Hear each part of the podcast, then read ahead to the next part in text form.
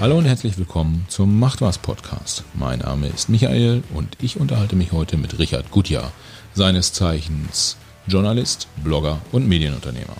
Gemeinsam mit Richard schaue ich hinter die Kulissen der Medienindustrie. Wir schauen, wie sich diese Industrie finanziert, wie sie funktioniert. Wir schauen, welche Mechanismen wirken zwischen Politik, Medien und Wirtschaft. Und wir haben dabei insbesondere einen Einblick auf die sozialen Medien. Hört mal rein, es gibt super viele interessante Facts. Der Richard hält so gar nicht mit seiner Meinung hinterm Berg und findet sehr, sehr deutliche Worte. Das fand ich super sympathisch. Solltet ihr im Hintergrund äh, eine Waschmaschine hören, liegt das einfach daran, dass wir diesen Podcast aufgenommen haben während der Corona-Zeit und das Ganze über Skype gemacht haben. Deshalb mag an der einen oder anderen Stelle auch die Tonqualität ein bisschen wackeln. Ich hoffe, ihr verzeiht es. Ich finde, es ist ein großartiger Podcast geworden. Es hat richtig Spaß gemacht und hört rein. Ich wünsche euch ganz viel Spaß. Herzlich willkommen, Richard Gutjahr im Macht was Podcast. Schön, dass du dabei bist. Wir freuen uns, beziehungsweise ich freue mich auf viele Minuten äh, eines interessanten Gesprächs zum Thema Medien, Medienwirtschaft, Medienpolitik und wie funktioniert eigentlich das ganze Ökosystem. Richard, herzlich willkommen. Danke für die Einladung. Äh, viele Leute in Deutschland kennen dich ja schon und wahrscheinlich von unseren Hörern auch äh, schon der eine oder andere. Äh, wenn mich jetzt jemand gefragt hat vor dem Podcast, irgendwie mit mit wem redest du dann da? Äh, was, was, was macht der eigentlich? Ja, den Namen habe ich schon mal gehört, äh, wurde mir öfter gesagt. Äh, aber ich weiß gar nicht genau, wo, wo kann ich den jetzt eigentlich zuordnen? Dann habe ich immer gesagt, ja, das ist so, ist halt irgendwie ein äh, Journalist, der auch als, als Blogger arbeitet und äh, sich jetzt auch an der einen oder anderen Stelle als Medienunternehmer äh, oder als Medienunternehmer unterwegs ist. Äh, Frage an dich, trifft's das eigentlich? Und äh, hast du Lust, vielleicht noch ein paar mehr Worte zu dir zu sagen? Danke, das ist lieb. Wenn man meinen äh, Twitter-Feed aufmacht, dann habe ich ganz oben einen Tweet gepinnt. Ähm, und zwar ist das eine reale Szene aus einem Friseursalon von vor ein paar Jahren.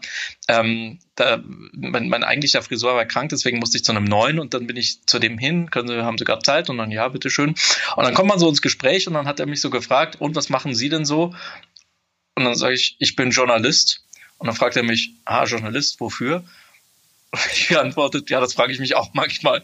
ähm, das ist ähm, mehr oder weniger tatsächlich beschreibt es ganz gut, weil äh, wir Journalisten haben ja, ähm, wie viele andere Berufsgruppen, sind ja ganz schön äh, geteert und gefedert worden in den letzten Wochen, Monaten und Jahren. Äh, hat natürlich alles mit der Digitalisierung, mit dem Internet zu tun und mit Social Media. Und ähm, deswegen ist also natürlich nicht nur die Auflagenrückgänge und die Anzeigenrückgänge, ähm, sondern auch wir als, als, als Berufsgruppe ähm, sind so ein bisschen in Verruf geraten. Gut, Journalisten rangierten doch früher schon immer so auf Beliebtheitsskalen immer irgendwo zwischen Politiker und Gebrauchtwarenhändler. Aber ähm, das ist nicht besser geworden äh, seit den letzten zehn Jahren, sage ich jetzt mal, Stichwort Lügenpresse und so weiter. Deshalb ähm, ist es für mich tatsächlich persönlich auch wahnsinnig schwer, meine, mein Claim abzustecken, mich zu, zu, da einzusortieren und zu sagen, ja, was, was bist du jetzt eigentlich? Was machst du eigentlich? Machst du Fernsehen? Ja, auch. Machst du Internet? Ja. Schreibst du für die Zeitung? Äh, ja. Äh, du, du machst aber auch einen Blog und einen Podcast? Ja. Und also wie willst du das alles sozusagen unter ein Stichwort bringen? Ich versuch's mal. Ein, ein Freund von mir hat hat mir gesagt, ist doch ganz klar, was du bist, Richard. Du bist ein Entrepreneur, Entrepreneur Journalist, also ein, ein, ein, ein Selbstunternehmer und Journalist oder ein selbstunternehmender Journalist. Und das beschreibt, glaube ich, auch nicht ganz 100 Prozent, aber von allen schlechten Umschreibungen ist das, glaube ich, die beste. Ah, okay. Das heißt, das, was du heute bist, das wären irgendwie vor 20 Jahren die klassisch freiberuflich arbeitenden äh, Journalisten gewesen. Und äh, du hast da jetzt im Prinzip noch mal ein bisschen was an dieses Businessmodell noch mal ein bisschen was dran gedockt ähm, und machst halt nicht nur, du schreibst halt nicht nur oder du, du machst nicht nur äh, Beiträge, sondern du übernimmst auch und, und stellst dann für diese Beiträge die Rechnung, sondern du übernimmst dann auch unternehmerische äh, oder gehst auch unternehmerische Risiken ein, indem du eigene Produkte entwickelst, äh, eigene Themen äh, recherchierst und die dann bearbeitest. Äh, wie zum Beispiel, ich glaube, du machst ein Magazin zum Thema Elektromobilität, äh, was ja im Prinzip auch ein kleines Publishing-Unternehmen dann ist. Mhm, genau. Also es ist tatsächlich so ein bisschen so ein Portfoliogeschäft, kann man fast sagen. Und ähm, da partnert, partnert man immer mit unterschiedlichen Kolleginnen und Kollegen, sucht sich für jedes Projekt dann einfach die passenden äh, Protagonisten und, und Weggefährten, die man im besten Fall natürlich schon seit Jahren kennt. Und ähm, so hat man jetzt keinen kein, kein Hauptbrötchengeber, wenn man so möchte, sondern das äh, setzt sich dann einfach so aus unterschiedlichen Projekten dann so zusammen. Ja, okay. Was ich ganz interessant fand, äh, war deine Einschätzung jetzt gerade so zur Beliebtheit von, äh, von Journalisten. Ich habe da ehrlicherweise meine eigenen persönlichen Erfahrungen auch äh, gemacht. Ich bin ja kein Journalist, sondern habe halt häufig in der Kommunikation auf der, auf der anderen Seite äh, gestanden und äh, habe häufiger mal erlebt, dass, äh, oder anders gesagt, ich selber war immer groß, mit, habe mit großer Freude äh, journalistische Produkte konsumiert, schon als, als, als Kind, Jugendlicher, dann auch, auch als Erwachsener, egal in welchem äh, Themenbereich, Sport, Wirtschaft, Politik, was auch immer. Und ich habe schon eigentlich immer gedacht, Mensch, das ist schon äh, relativ wichtig, was die äh, Jungs und Mädels da machen. Äh, und vor allen Dingen hat, war es halt auch häufig ganz interessant. Im Berufsleben sind mir dann aber auch häufiger Journalisten begegnet. Ich habe mal äh, PR für Musikprodukte äh, gemacht, damals noch CDs, also schon ganz, ganz lange her. Äh, ich habe selber mal äh, Veranstaltungen organisiert. Und da war es tatsächlich häufiger auch ein bisschen schwierig mit, äh, mit Journalisten, weil äh, ja, wenn du da so an so einer Tür stehst von einem, von einem Konzert und dann kommt jemand, ja, ich bin jetzt hier von der Presse und ich habe hier so einen Presseausweis, lass mich mal rein. Ach so, ja, nee, die Tickets werden da vorne an der Ecke verkauft. Ja, nee, ich habe hier einen Presseausweis, lass mich mal rein. Äh, und wenn du dann häufiger so Erlebnisse hast oder du, du sagst halt, ja Mensch, hier irgendwie äh, hast du nicht mal Lust, über folgenden Künstler zu schreiben äh, und dann wird dir relativ unverblümt gesagt, ja, aber die CD, die du mir schickst, die kann ich ja behalten dann. Ne? das, das waren so Themen, irgendwie so ein bisschen so die Mitnahmementalität, die, die ich da erlebt habe. Das fand ich ein bisschen irritierend an der einen oder anderen Stelle. Aber äh, das, äh, die Kollegen, die da unterwegs waren, da ging es wahrscheinlich auch eher so um seichte Unterhaltung. Äh, und ich würde das jetzt nicht ehrlicherweise komplett auf, auf, auf alle Kollegen in der Branche sozusagen ausdehnen, diese, diese Einschätzung. Aber ja, äh, ich kann mir schon vorstellen, hier und da gibt es auch mal äh, eine negative Einschätzung solange du in die Jewel Case von deiner CD-Box nicht auch noch ein 100 Huni irgendwie noch reinstecken musstest, damit die dann berichten, ist doch alles in Ordnung. Ich was nee, das, äh, da, da, CD mal einen schönen Berichter kaufen. Das, das doch, da, damit wird sich ein Influencer heute aber nicht mal mit dem Hintern angucken. Das, das, das, das, das, das stimmt wohl. Kriegst du nicht mal, nicht, mal, nicht mal ein Selfie für. Das, das, das stimmt. Nee, da gibt es tatsächlich so die einige eine oder andere lustige Story, dass dann auch mal ein Journalist, der normalerweise nicht so gerne geschrieben hat, dann aber auch angerufen hat in der Agentur und gesagt hat, Mensch, aber ihr habt doch folgenden Künstler betreut, ihr doch irgendwie das Album hätte ich gern, dann schreibe ich auch mal. Äh, aber gut, äh, halten wir mal fest, Journalisten sind auch nur Menschen äh, und äh, auch an vielen Stellen unterschiedlich. Was ich aber ganz gern mit dir mal machen würde heute ist, äh, ich würde ganz gern mal mit dir zusammen dieses ich nenne es mal Ökosystem angucken, äh, Medienunternehmen, Journalisten, wie, wie arbeiten die zusammen, wie funktioniert das eigentlich im Zusammenspiel, zum Beispiel mit der Politik, wie funktioniert es aber auch mit der Wirtschaft, welchen Impact hat es eigentlich, dass zumindest ein Großteil der äh, Medienunternehmen auch eigene Wirtschaftsunternehmen sind und da natürlich auch wirtschaftliche Interessen äh, verfolgen müssen wollen und wollen. Äh, wie wirkt sich das auf die, auf die journalistische Arbeit aus und wie, ja, vielleicht gucken wir dann auch noch mal ein bisschen, bisschen längerfristig, wie wird eigentlich äh, so ein Medienunternehmen der, der Zukunft aussehen. Äh, wenn du Lust hast, lass da doch mal, lass da doch mal einsteigen. Ist doch genau dein Themengebiet. Ja, ähm, wo will man da anfangen? Also ich habe, ich glaube, wir haben vor Jahren schon festgestellt, dass äh, sich gerade durch die Digitalisierung plötzlich alle ins gleiche Spielfeld irgendwie hineinbegeben. Ähm, was früher mal ein Buchhändler und ein Online-Warenhaus war, ist heute ein Medienimperium. Ähm, Medienhäuser werden immer mehr zu Warenhäusern weil sie eben über das Anzeigengeschäft alleine nicht mehr genug Revenue machen, ähm, weil sie durch den Verkauf und den Vertrieb von Printerzeugnissen Erzeugnissen beispielsweise nicht leben können und das auch durch die Digitalisierung ihrer Erzeugnisse, jetzt mal Krisenzeiten, wo es vielleicht mal ein bisschen anders läuft, aber sonst auch nicht kompensieren können. Und Apple und Facebook und Google und Amazon sind plötzlich Publisher geworden. Ja, und ähm, die, die, würden das nie zugeben. Aber ich meine, was macht Facebook? Facebook hat ja erst irgendwie gesagt, hier, äh, pass auf, kannst du Links bei uns posten. Und dann ist man halt auf die andere Seite gegangen. Dann hieß es, ja, jetzt kannst du auch Fotos direkt hier posten, musst du gar nicht erst verlinken. Ähm, äh, poste doch mal Videos bei uns. Dann, ähm, du kannst übrigens auch den ganzen Artikel, liebe Süddeutsche Zeitung oder Frankfurter Allgemeine Zeitung, bei uns direkt gleich komplett als Volltext einstellen. Hat sich dann irgendwie, äh, lädt dann viel schneller, hast du viel mehr Eyeballs und so weiter weiter. Ne? Und äh, weißt du was? Die, die, die Anzeigen, das Anzeigengeschäft, das machen wir dann auch für dich und dann kriegst du halt irgendwie so 30 Prozent oder wie auch immer. So, ne? Und das ist das klassische, das ist das klassische Verlagsgeschäft. Ja. Ne? Und, und, und die haben das immer irgendwie, aber, aber Medien sind wir keine. Natürlich ist Facebook ein fucking Medienunternehmen, also unter anderem.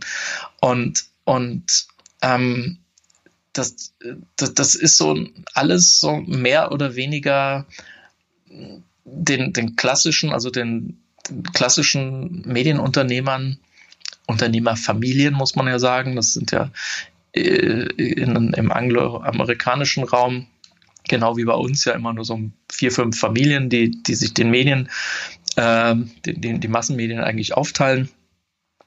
Und das ist denen so nach und nach alles so entzogen worden, aus den, aus, also weggenommen worden. Und so, so viele Lobbyisten konnten die gar nicht nach Brüssel, nach Berlin und nach Washington schicken. Da, da, da war die Digitalisierung einfach schneller. Hm. So. Und da, da sind wir jetzt gerade. So wenn wir, wenn wir da auf den Markt schauen, das ist jetzt äh, Digitalisierung und, und Social Media sind ja da zwei, zwei äh, starke Stichworte ja. in, dem, in dem Bereich. Wenn wir jetzt drauf gucken auf den Markt, äh, würde ich als, als Laie von außen sagen, mein Gefühl ist, da gibt's einen Medienbereich, das sind die öffentlich-rechtlichen. Die haben irgendwie eine Sonderfunktion.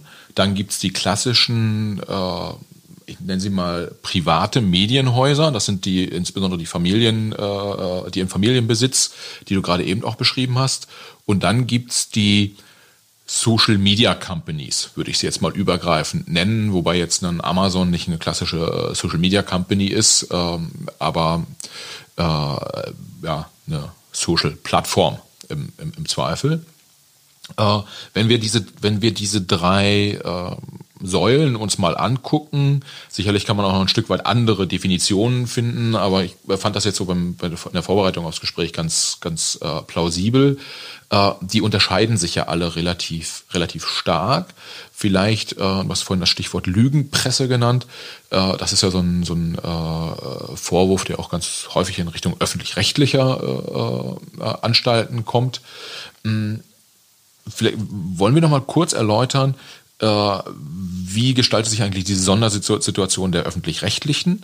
Äh, weil wenn, ja, ich sag mal so, wenn, wenn der typische Mann auf der Straße guckt halt und sagt, na ja, äh, da läuft im Fernsehen auch Werbung, irgendwie genau wie bei Sat 1 und ähm, ansonsten bezahlen muss ich dafür ja auch nicht. Bei Sat 1 muss ich auch nicht bezahlen. Ist, irgendwie ist das ja das Gleiche.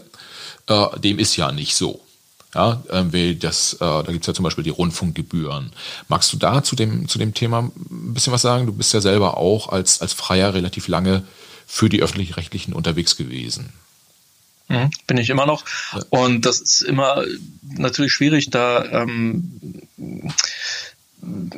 so, so, so ein ganz objektives Urteil zu sprechen. Wie gesagt, so ein Teil davon äh, finanziert mich ja auch mit. Ich muss aber, äh, also so viel nur zur Offenlegung, ähm, Ich muss aber dazu sagen, ähm, wenn wir uns gerade in so Zeiten wie jetzt äh, rund um Corona oder auch ähm, in Wahlkampfzeiten beispielsweise mal in anderen Ländern anschauen, was da so in den Medien unterwegs ist, Stichwort USA, Fox News und und und äh, diese sehr ganz klar parteiisch geprägten, übrigens auch im liberalen Bereich natürlich mit MSNBC diese, das, das, das ist ja, das ist ja, das, das, das würde ich ja keinen Journalismus nennen. Übrigens CNN ist, hat die tollsten Ratings gerade, aber ist ganz klar parteiisch. Ja. Und ähm, da bin ich dann doch wieder ganz froh und weiß, wofür ich dann monatlich eben dieses Geld auch äh, an die öffentlich-rechtlichen hier zahle. Also das ist, das muss man fairerweise einfach sagen. Schaut euch mal wirklich die Medienlandschaft in den Ländern an, die kein gesundes öffentlich-rechtliches System haben. Mir fällt im Grunde genommen nur eine einzige, ein anderes Land ein, wo, wo es ein vergleichbar gutes öffentlich-rechtliches äh, äh, Medienangebot gibt und das ist äh, ausgerechnet die UK mit der BBC. Ja, mir, mir ging es ehrlicherweise auch gar nicht so sehr darum äh, zu werten. Also ich gucke die Tagesschau mhm. auch, äh, muss ich muss ich sagen. Mm, sondern mir ging es eher darum. das klingt jetzt so, so. ja, ich habe auch schon mal YouPorn geguckt. das habe ich natürlich noch nicht geguckt. äh, nein, mir, mir ging es darum, nochmal noch mal herauszustellen, dass die, die Sondersituation der öffentlich-rechtlichen ja ein Stück weit daher kommt, dass sie über Gebührengelder finanziert werden, äh, dass die, die äh, Redaktionen ja im Prinzip und die Technik dort äh, unabhängig von zum Beispiel großen werbetreibenden Unternehmen bezahlt wird. Dort läuft zwar mhm. auch Werbung, äh, im, auch, auch im, im öffentlich-rechtlichen Radio läuft sicherlich Werbung, aber das macht nicht den großen Teil der Einnahmen aus. Das heißt, die Idee dahinter ist, es gibt ein neutral finanziertes Medienangebot, was wiederum auch in der Lage ist, sowohl politisch unabhängig als auch wirtschaftlich unabhängig Informationen für die breite Masse der Bevölkerung zur Verfügung zu stellen. Das ist so das, äh, äh das Idealbild, was, äh, was gewünscht ist und warum es diesen öffentlich-rechtlichen Rundfunk überhaupt gibt. Richtig? Ja, und zur Entnazifizierung natürlich. Das äh, war einer der großen Aufträge nach äh, Beendigung des Zweiten Weltkriegs und die Besatzer hatten das ganz klar natürlich auch in die in die Statuten geschrieben, dass es bei uns einen dezentralen, deswegen ja. ARD, also Arbeitsgemeinschaft äh, der Rundfunkanstalten Deutschlands, dass das dezentral ist, dass das nicht eben in der Hand von einem ist und dass das eben auch unabhängig von irgendwelchen Finanzierungsgeschichten äh, ist, möglichst auch parteiunabhängig, wobei natürlich die Partei ähm, äh, Leute auch in den Rundfunkräten entsprechend vertreten sind.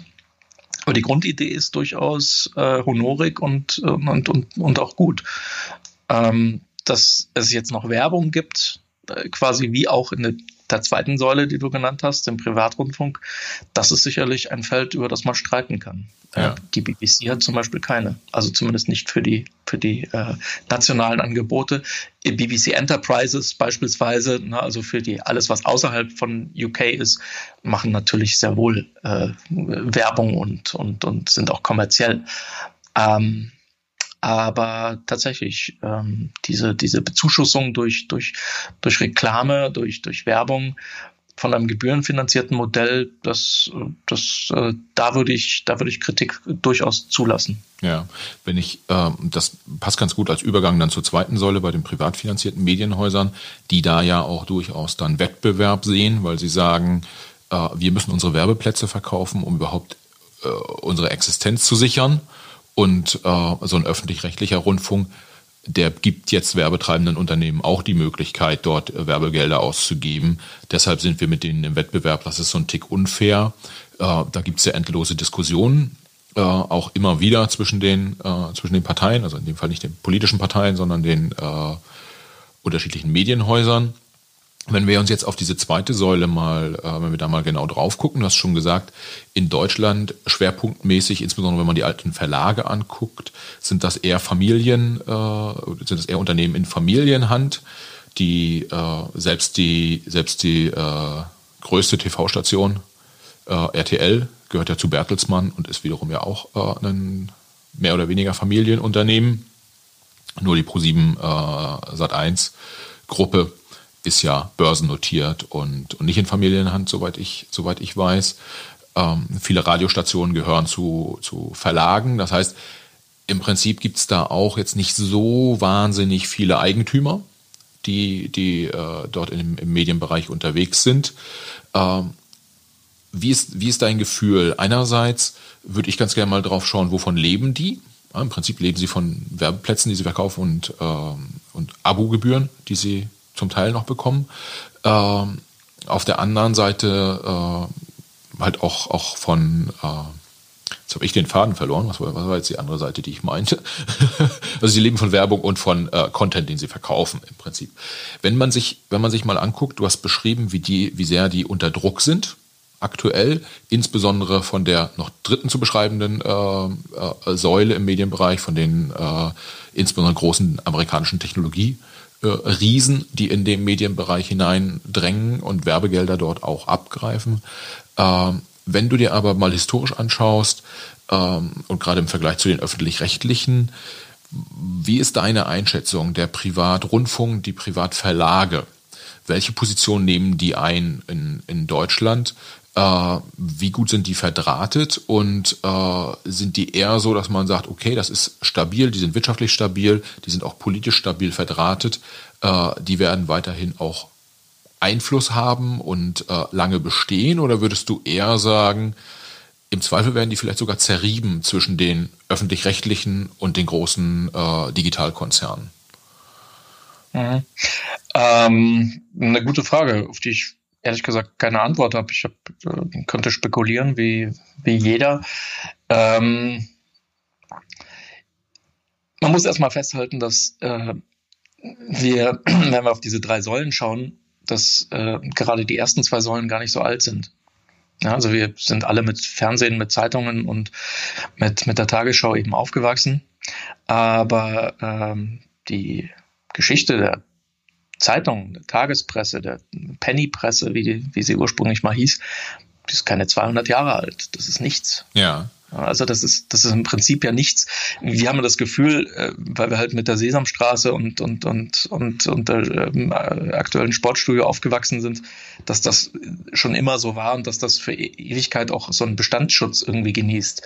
Aber ähm, nee, also die Massenmedien selber wer sagt denn, dass die Massenmedien überhaupt überleben müssen? Also ich würde jetzt gar nicht auf die Verleger oder auf die Fernsehchefs oder auf die öffentlich-rechtlichen gucken, sondern, sondern hat das Prinzip Massenmedium nicht einfach grundsätzlich ausgedankt, abgedankt. Ähm, weil äh, machen wir uns nichts vor. Also es hat ja einen Grund, warum es kein Wetten das mehr gibt. Ja. Es hat ja, es hat, es hat ja einen Grund, warum die Leute ähm, nicht mehr drei Generationen Haushalt irgendwie abends vorm Fernseher sitzt und sich halt auf, wie soll man sagen, auf so, ich, ich nenne das immer so Maggi-Medien. Ne? Also die, die, die, musste halt allem irgend, allen irgendwie schmecken oder irgendwie noch schmecken, dass man sich halt zusammen angeguckt hat, auf das man sich halt geeinigt hat.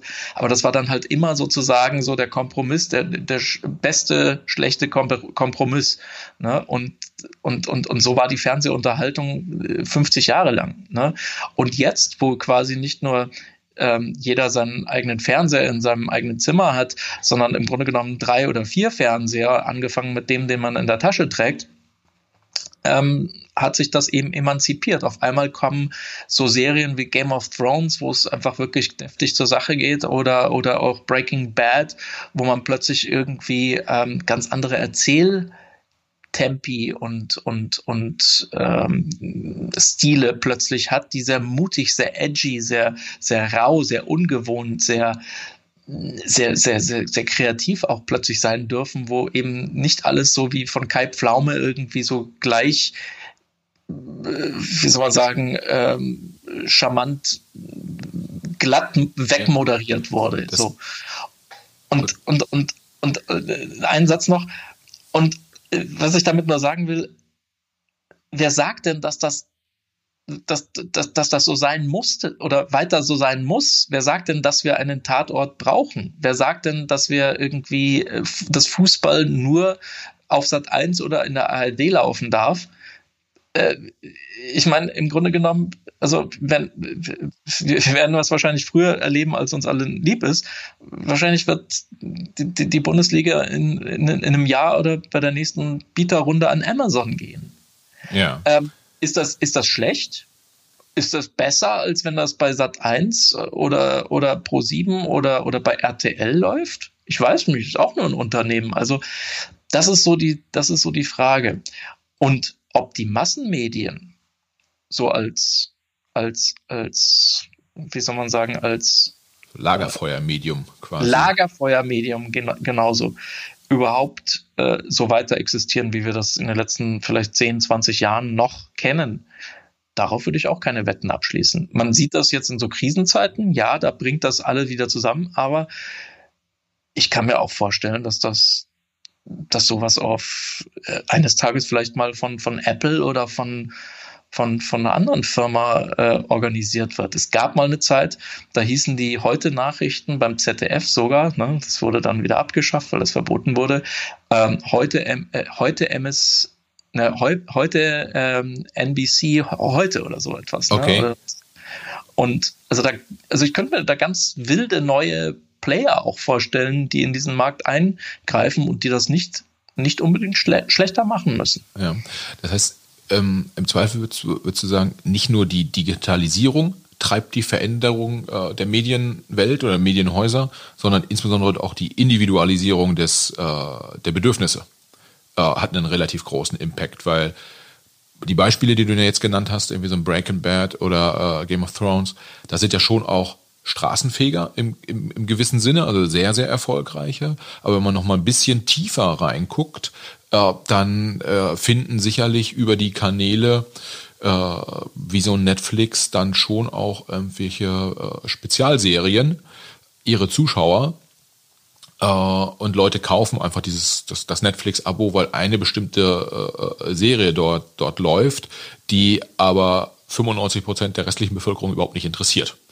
Ähm, genau, weil du gerade gesagt hast, Straßenfeger, das ist ja der, der, der größte Irrtum grundsätzlich, dass man gemeint hat, irgendwie so etwas wie House of Cards oder Homeland oder Mad Men, über das man bei uns so in der Branche immer sehr äh, äh viel gesprochen hat, die, die, die, die wären und sind übrigens auch im klassischen linearen Programm Gefloppt. eingegangen. Ja absolut gefloppt, äh, zweimal irgendwie zur besten Sendezeit gesendet, hat nicht funktioniert, dann ein bisschen später geparkt und dann irgendwann mal an einem Abend alle Folgen abgesendet, weil man es nun mal gekauft hatte und nicht wusste, da, wohin damit. Ja, und, und das, das, das fand ich wahnsinnig faszinierend, zu merken irgendwie, dass du, und diese Gesetzmäßigkeit erlebe ich auch als, als, als, als One-Man-Show sozusagen, als, als Journalist.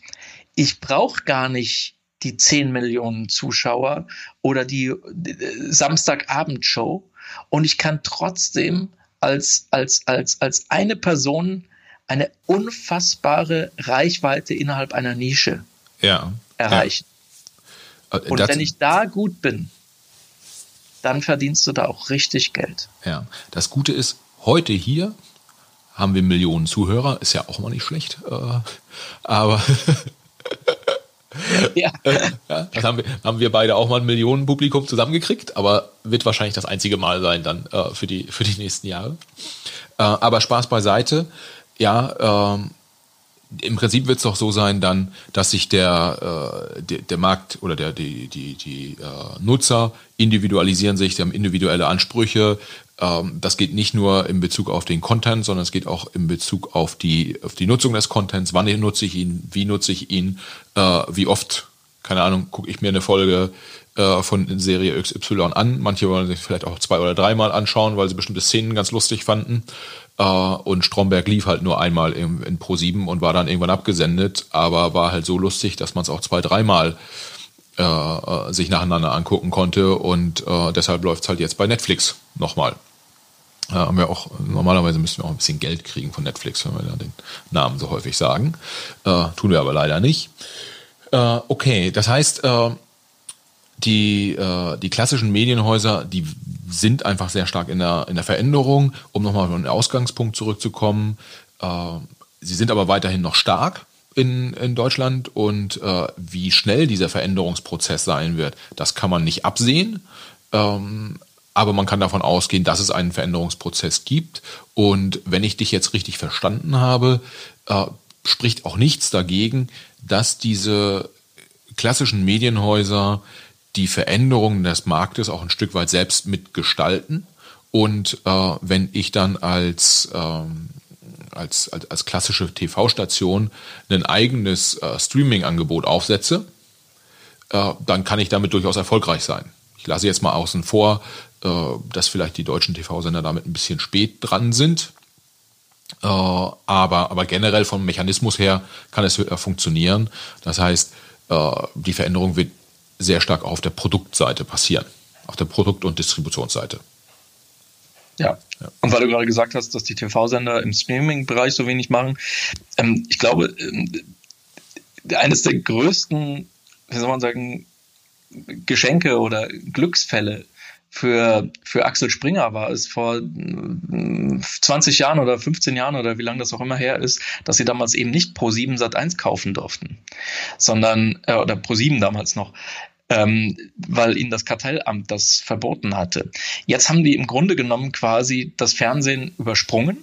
Ja. ja machen so ein bisschen zwar noch mit dem mit dem äh, äh, Nachrichtensender noch ein bisschen bisschen ähm, Fernsehen und so, aber gehen natürlich bei Bild zum Beispiel und äh, auch grundsätzlich direkt schon in den in, in Streaming rein. Na, haben ja. sich jetzt also eine Sendelizenz im Netz sozusagen geholt, das, was die Bundeskanzlerin bis heute nicht getan hat, obwohl sie es eigentlich tun müsste, weil sie nämlich tatsächlich ja eigentlich auch eine, eine, eine, eine, eine Fernsehsendung betreibt und deswegen eigentlich von, von, von den Landesrundfunkanstalten beziehungsweise den ähm, Medienanstalten überwacht werden müsste und eine Sendelizenz bräuchte, aber lassen wir das mal weg. Ähm, das heißt, ähm, es kann auch die Chance sein, dass der Letzte plötzlich wieder der Erste ist wenn er einfach sagt, genau wie Springer, ne, ähm, wir, wir trennen uns einfach von dem Printballast, ja. leisten uns jetzt nur noch die rote und die blaue Zeitung um, um als Lobbyinstrument äh, für, für, für Berlin Mitte. Und und, und, und alles andere haben wir ja abgestoßen. Und, und die Einnahmen bei Springer sind, wie wir ja wissen, seit Jahren schon digital. Zwar jetzt nicht Journalismus und nicht klassisch Medien, sondern eher so Portale und irgendwie irgendwelche, irgendwelche ähm, Agenturgeschichten. Aber, aber trotzdem, ich meine, nochmal, wer sagt denn, dass wir, nur weil wir jetzt 50, 70, 80 Jahre lang Geld drucken durften und jeder Verleger weiß, was ich, was ich meine, die Lizenz im Nachkriegsdeutschland eine Zeitung auf den Markt bringen zu dürfen, war eine Lizenz zum Gelddrucken. Und jeder, der, was anderes behauptet, lügt. Und das ist jetzt vorbei. Äh, genau, äh, wenn ich da einhaken darf. Genau das wird mir aber auch immer bestätigt. Also wenn ich äh, im Rahmen meiner, meiner äh, Publisher-Konferenz mit Medienunternehmen zu tun habe, wird immer gesagt, oh, damals, als die Zeiten noch gut waren, äh, egal ob es ein, äh, Nischenmagazin war, ein Stadtmagazin, eine Tageszeitung oder irgendeine der großen Sportpublikationen, was auch immer, es wurde massiv Geld gedruckt und die, der Unterschied bei den einzelnen äh, äh, äh, Medienhäusern war einfach nur, wie groß die Schubkarren waren, mit denen das Geld dann rausgefahren wurde. Äh, also das ist das, was ich so zu hören kriege und deshalb ist natürlich der der Fall auf ein Niveau, was ja heute auch in Teilen gar nicht so ganz schlecht ist. Also es gibt ja auch heute irgendwie durchaus Medienunternehmen, die sehr solide Geld verdienen. Es ist nur schlicht und ergreifend weit weg von dem, äh, was sie vor 20 Jahren verdient haben. Und äh, da muss man dann vielleicht auch mal gucken, ob man das eine oder andere, äh, den einen oder anderen Luxus, den man sich dann über Jahre, äh, an dem man sich da gewöhnt hat, in den, in den Unternehmen einfach auch mal ein Stück zurückfährt und auf Normalmaß dann äh, äh, unterwegs ist. Aber äh, du hast ja jetzt mehrfach gesagt, dass Massenmedien, na, äh, da gibt es kein Gesetz dafür, dass es die immer geben muss. Und äh, wir sehen ja auch die, die großen Tech-Unternehmen, dass die in den Medienbereich kommen.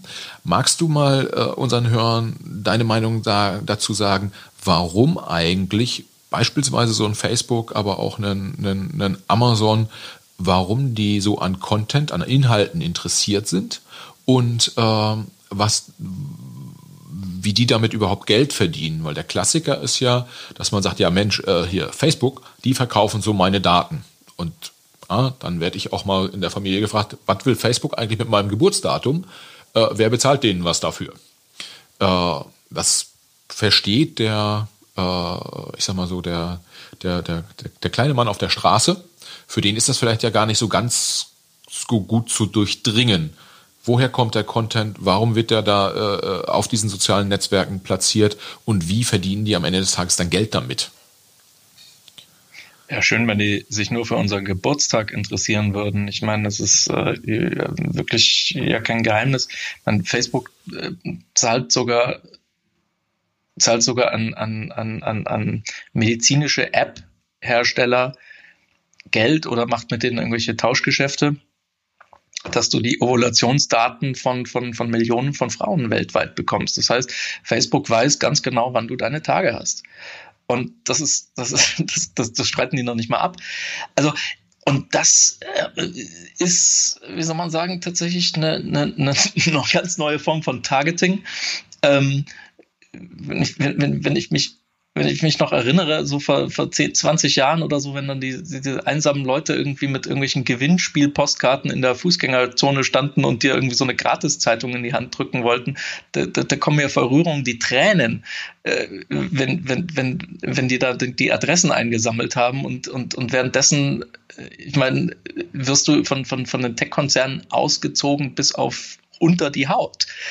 Also da hat sich einfach wirklich grundlegend etwas geändert und ich glaube einfach, weil, weil, weil wir alle nicht verstanden haben, was, was, für eine, was für eine Macht dahinter steckt, haben wir das einfach die, die, letzten 20, 30 Jahre einfach auch mit uns machen lassen. Weder ja. die Politik, noch die Verlage, noch die Sender, noch die äh, Datenschützer.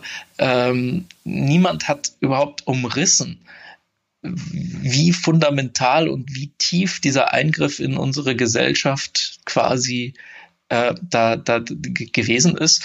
Und wir beginnen jetzt so langsam, so langsam aufzuwachen und festzustellen, irgendwie, ui, ich glaube, das Internet, das geht nicht mehr weg und die Daten, die wir mal hergegeben haben, die werden wir auch nie wieder zurückkriegen. Du hast gerade in dem Zusammenhang mit den Daten Targeting genannt. Ähm, wenn wir auf den Punkt kommen, wie wird Geld verdient? Äh, dann meinst du sicherlich dann auch, dass so ein Facebook, die verkaufen ja nicht direkt die Daten. Also die verkaufen ja weder äh, mein, mein Geburtsdatum noch äh, die Straße, in der ich wohne oder äh, dass ich in, weiß nicht, in Spanien im Urlaub war. Äh, diese Information an sich verkaufen sie nicht, aber sie zeigen mir dann wiederum Werbung, die ganz genau passt und ver verlangen dann von werbetreibenden Unternehmen sehr, sehr viel Geld, richtig? Das ist doch, das ist dann der Ansatz, wo man sozusagen dann äh, Daten sind das neue Öl, sie sind so wertvoll, dass man äh, damit Geld drucken kann. Ja, du konntest bis vor fünf Jahren tatsächlich bei Facebook, das weiß ja jeder, äh, wirklich bis in die kleinste Verästelung einfach sagen, bitte spiel mir mein, meine Werbung, meine Produktwerbung bitte bei, weiß ich nicht was, geschiedenen Männern zwischen 30 und 50, die Juden hassen, aus. Das waren ganz legale, ganz normale, wie soll man sagen, äh, äh, Häkchen, die man da setzen konnte. Ich wollte schon sagen, Hakenkreuze, die man da setzen konnte. Und, äh, und, und das war völlig, völlig normal, bis irgendjemand mal gesagt hat, hey Facebook, äh, echt Judenhasser. Und dann haben sie es irgendwann mal, glaube ich, auch eingestellt. Ich weiß es gar nicht mehr, ob die das geändert oh. haben jemals. Okay, ja, also dass man da so targeten konnte, ist mir auch neu. Äh, das ist schon so ein Tick irritierend, äh, um es mal so zu formulieren. Mm, und ehrlicherweise frage ich mich, welches werbetreibende Unternehmen würde auf dem Niveau targeten wollen. Aber äh, äh, ja, das, das lassen wir mal.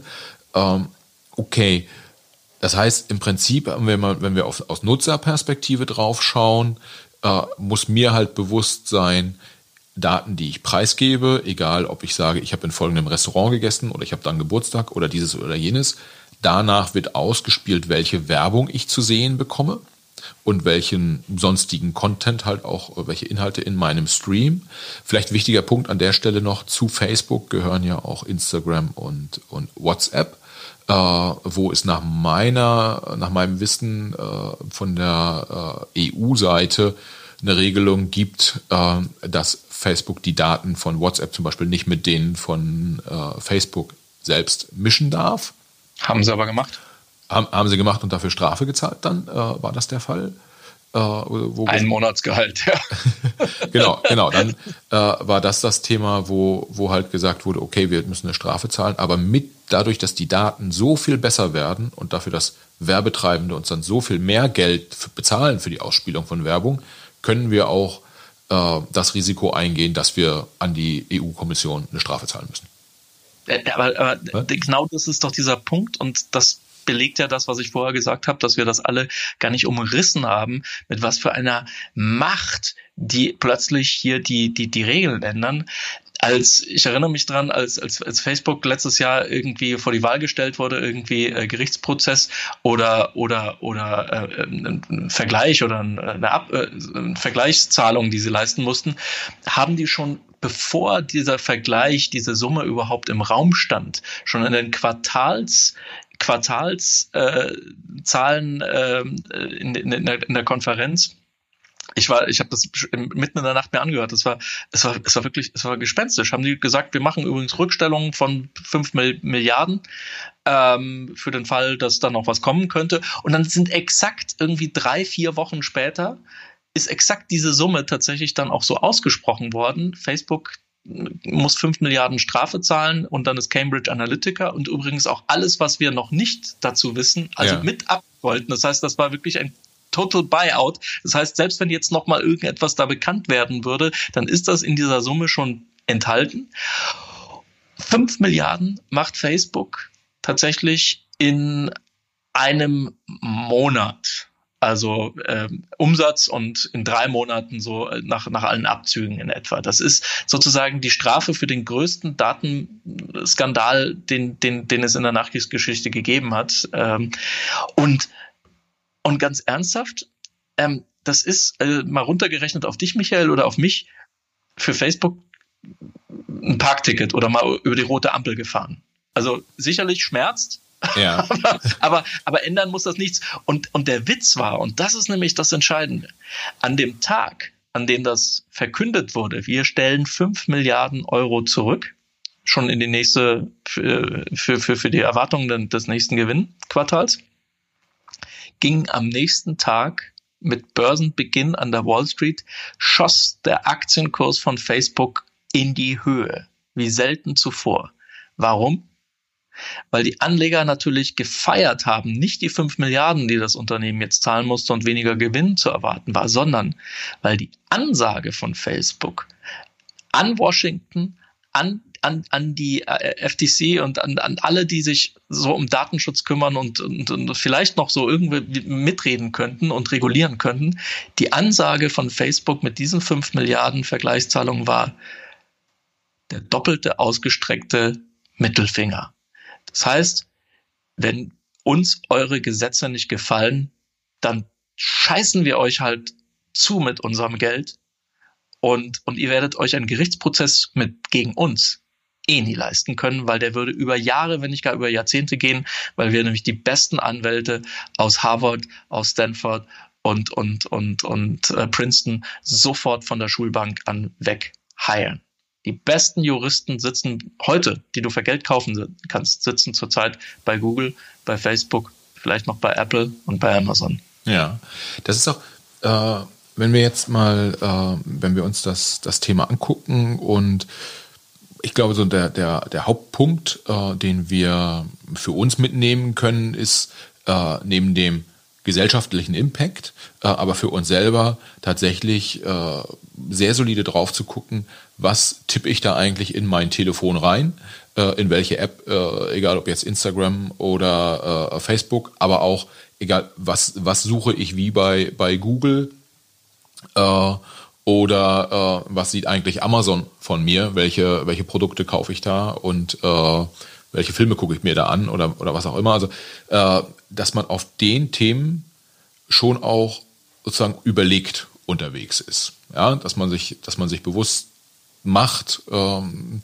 die Daten, die ich hier lasse, die sorgen auf jeden Fall dafür, äh, dass ich mal mindestens irgendwie gut äh, Direktwerbung äh, perfekt zu einem guten Preis verkauft an Werbetreibende ausgespielt bekomme. Äh, und äh, dann gibt es natürlich noch den politischen Aspekt. Äh, Cambridge Analytica hast du gesagt. Willst du dazu noch mal zwei, zwei Sätze sagen? Naja gut, Cambridge Analytica kennt ja jeder. Da wurden Daten tatsächlich nicht nur, ähm, ähm, da wurden Daten tatsächlich ausgehändigt. Das ja. ist eine Ausnahme gewesen. Äh, macht Facebook normalerweise nicht. Wäre auch schön blöd. Das ist deren Geschäftsmodell, eben die Daten nicht jemandem zu übergeben sondern die behält Facebook natürlich selber. Aber hier wurden Daten tatsächlich äh, irrtümlich an jemanden gegeben, der einen Privatunternehmen ist, aber sich eben durch den Namen Cambridge Analytica eben getarnt hat als wissenschaftliches, ähm, wie soll man sagen, ähm, äh, Side-Project von, von, von, von irgendwelchen Professoren. Ähm, lange Rede, kurzer Sinn. Natürlich hat Facebook eine wahnsinnige Meinungs- und Manipulationsmacht. Kein, also es ist ja kein Geheimnis, dass gerade die Russen, aber auch die Chinesen viel, viel Geld ähm, in die Hand nehmen, um, um hier mitzumischen und die, die, die Amerikaner und ihre Wahlen zu beeinflussen. Das ist äh, nur, ich meine, früher im Kalten Krieg gab es halt eben die Propaganda und die geschieht jetzt sozusagen über, über, über Facebook. Ist eine wahnsinnige Meinungsmacht. Und deswegen war Cambridge Analytica da so ein, so ein Paradebeispiel, weil man das zum ersten Mal sozusagen sichtbar gemacht bekommt hat. Was passiert da eigentlich im Hintergrund? Wer zahlt denn da eigentlich für die Eyeballs, die man dann sozusagen sieht? Und was haben Fake News und diese ganzen ähm, aufrührerischen ähm, äh, Trollfabriken, die, die, die diese äh, Kanäle natürlich zugepflastert haben mit, mit solchen Sachen. Was, was war eigentlich deren Ziel? Die wollten Unruhe schaffen und Unruhe stiften und damit ja unsere Demokratie schwächen. Und das ist ihnen gelungen, denn eine Folge davon sitzt ja immer noch im Weißen Haus. Ja.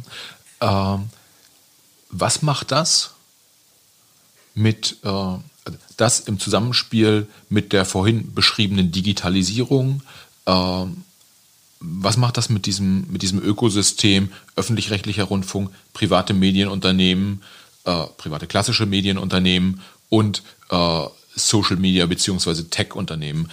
Was macht das mit diesem Ökosystem? Wandert die Macht? Wandert ja ganz stark dann von äh, äh von, von den erstgenannten Playern hin in Richtung äh, Tech und äh, Social Media Unternehmen. Und was macht das aber deiner Meinung nach auch mit dem Journalisten, mit der, mit der Arbeit, die der, der klassische Journalist jeden Tag macht? Äh, macht es das schwieriger, macht es einfacher, verliert äh, die Arbeit an Impact? Ähm, wie, wie siehst du das? Äh, man sagt ja, Journalismus ist sozusagen die vierte Gewalt bei uns im Staat. Und wenn ich jetzt mal das, das, das, das von dir beschriebene Bild gerade ein bisschen weiter ausmale, ähm, sind ja sehr viele Journalisten tatsächlich in entweder in den öffentlich-rechtlichen äh, Medienhäusern angestellt oder in den privaten.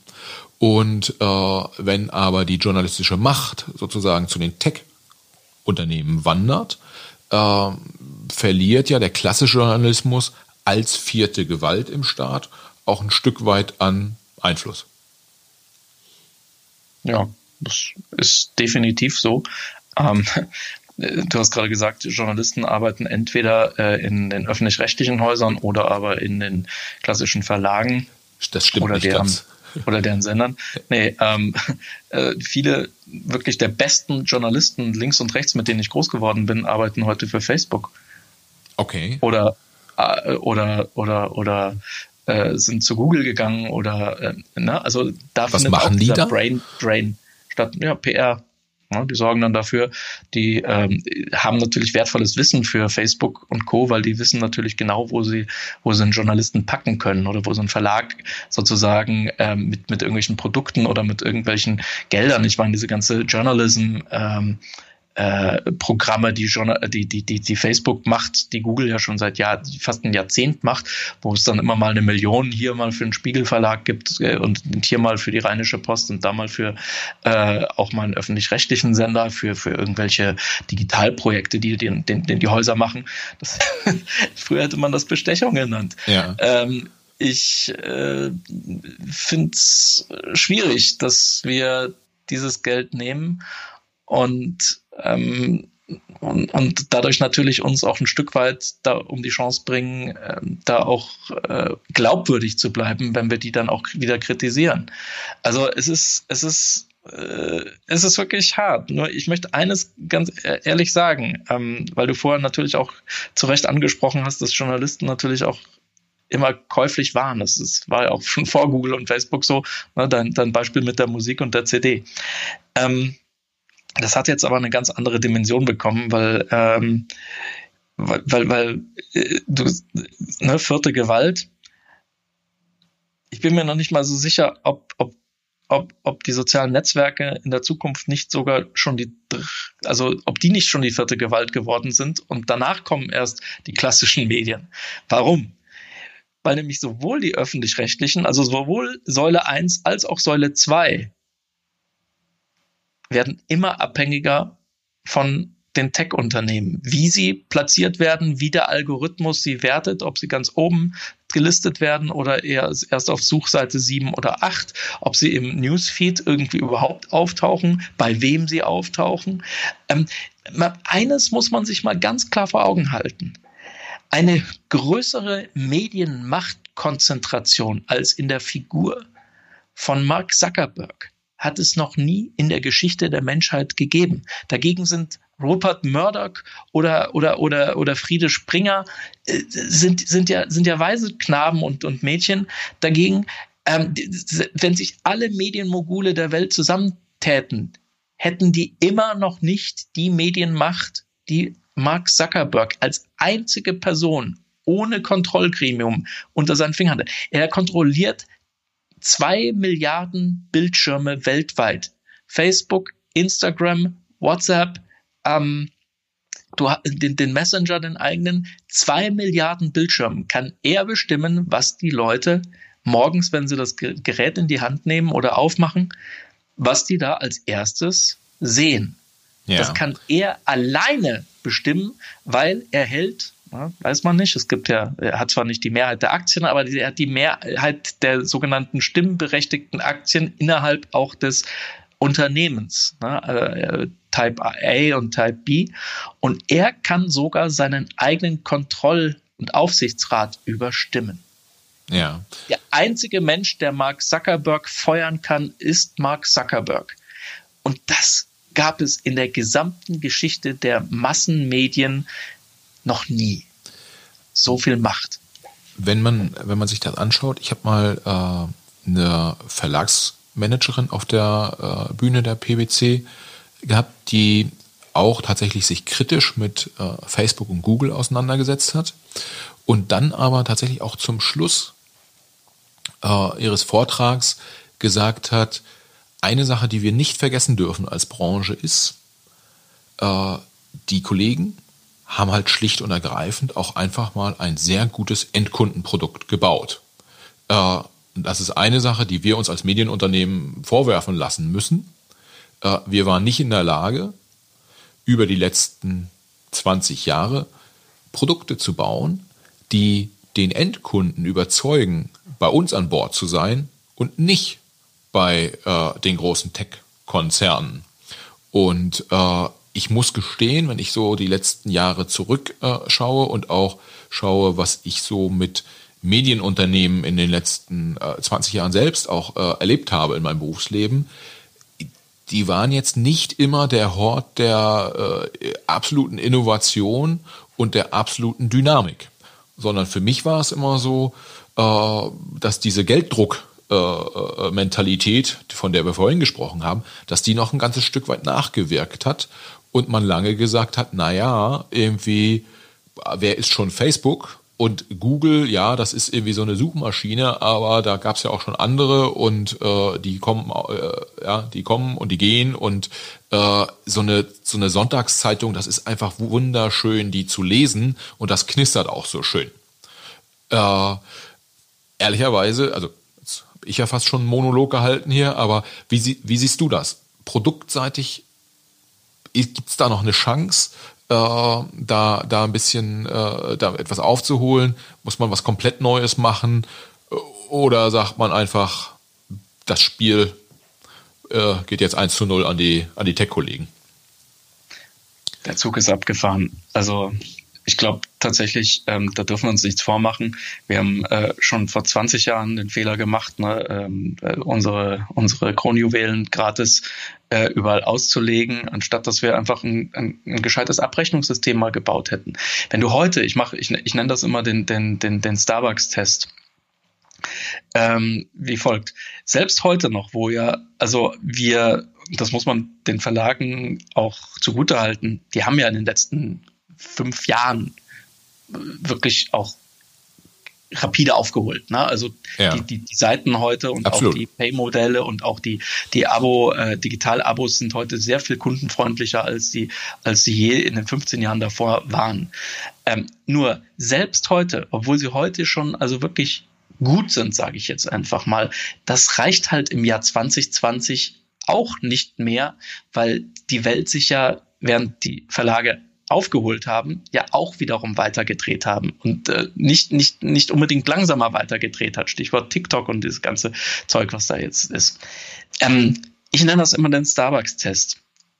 Versuch heute mal, während du in der Schlange stehst, auch im Kaufhaus meinetwegen noch, oder äh, meinetwegen in der Kantine mit der, gut, da hat jetzt das Tablett in der Hand, aber einfach so in der Schlange mal ein, ein Digital-Abo abzuschließen. Und zwar in der Zeit, die dafür nötig wäre, also quasi bis die zwei Kunden vor dir gezahlt haben.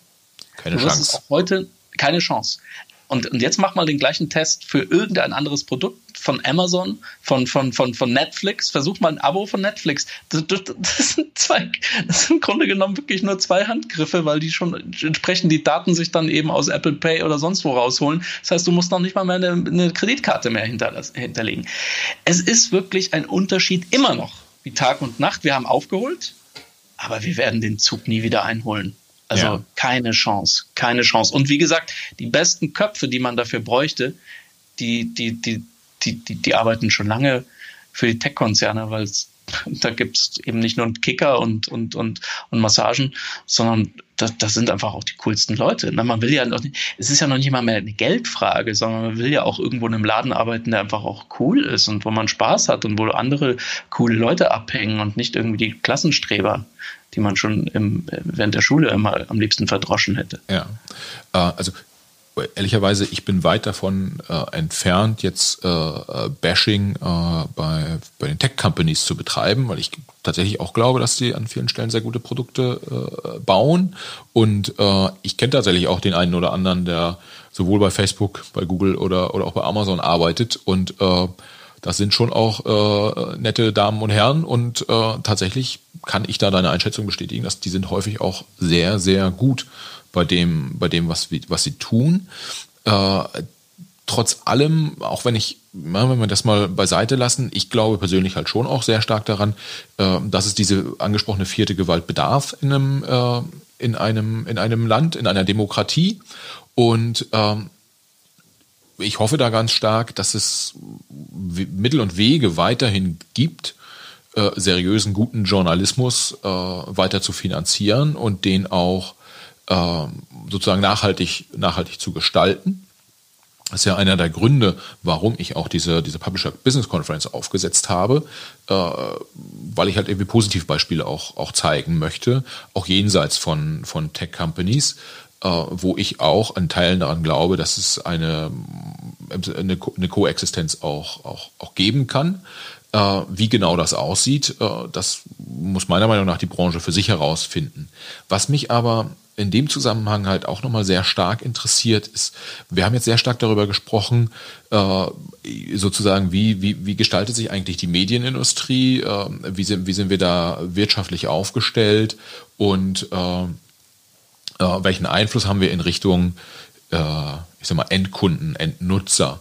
Was mich nochmal interessieren würde, wäre, wie du in deinen letzten, in den letzten Jahren die Beziehung zwischen Politik und Journalisten äh, äh, wahrgenommen hast, welche Erfahrungen du da gesammelt hast, weil das ist ja nochmal die andere Seite. Äh, ich erinnere, ich glaube, äh, Kanzler Schröder war es, der gesagt hat, Bildbams Glotze, damit regiert man das Land. Das ist heute sicherlich ein Tick anders, aber es gibt ja sicherlich immer noch so Key-Journalisten, würde ich sie, würde ich sie nennen, äh, die, die Einfluss ausüben und äh, Meinung machen können auch. Wie ist deren Verhältnis zu Politik? Äh, wie wird da aus Seiten der, der Politik gesteuert?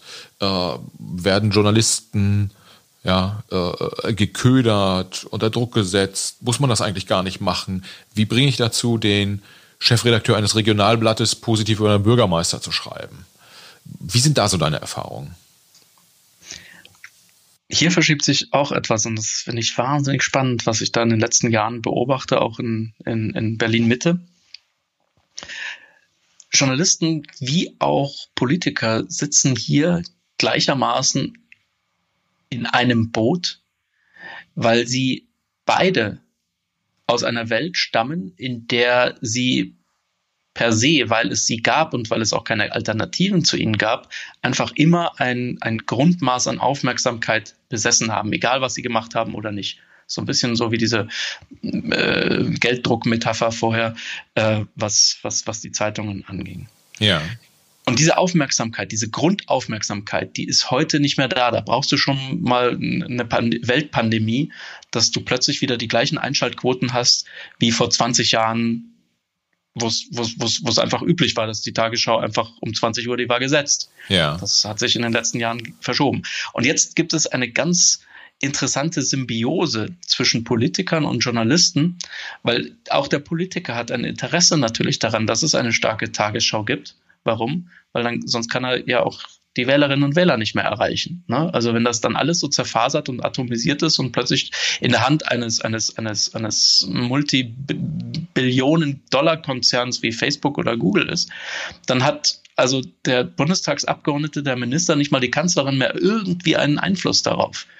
Und dass es Einfluss von Politikern auf Journalisten gab, ne, das war schon in der Ära Brandt oder, oder auch Adenauer schon davor. Ja, ähm, Die Existenz des zweiten deutschen Fernsehens hat man dann früher Adenauer Fernsehen genannt, weil, weil, weil das ja auch eine, wie soll man sagen, eine, eine, eine, eine Gegenstrategie gegen, gegen die, wie Adenauer fand, zu linke ähm, ähm, ARD.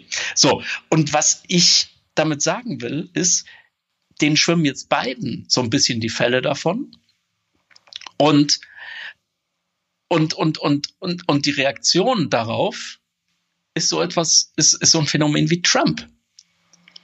Der, Inwiefern?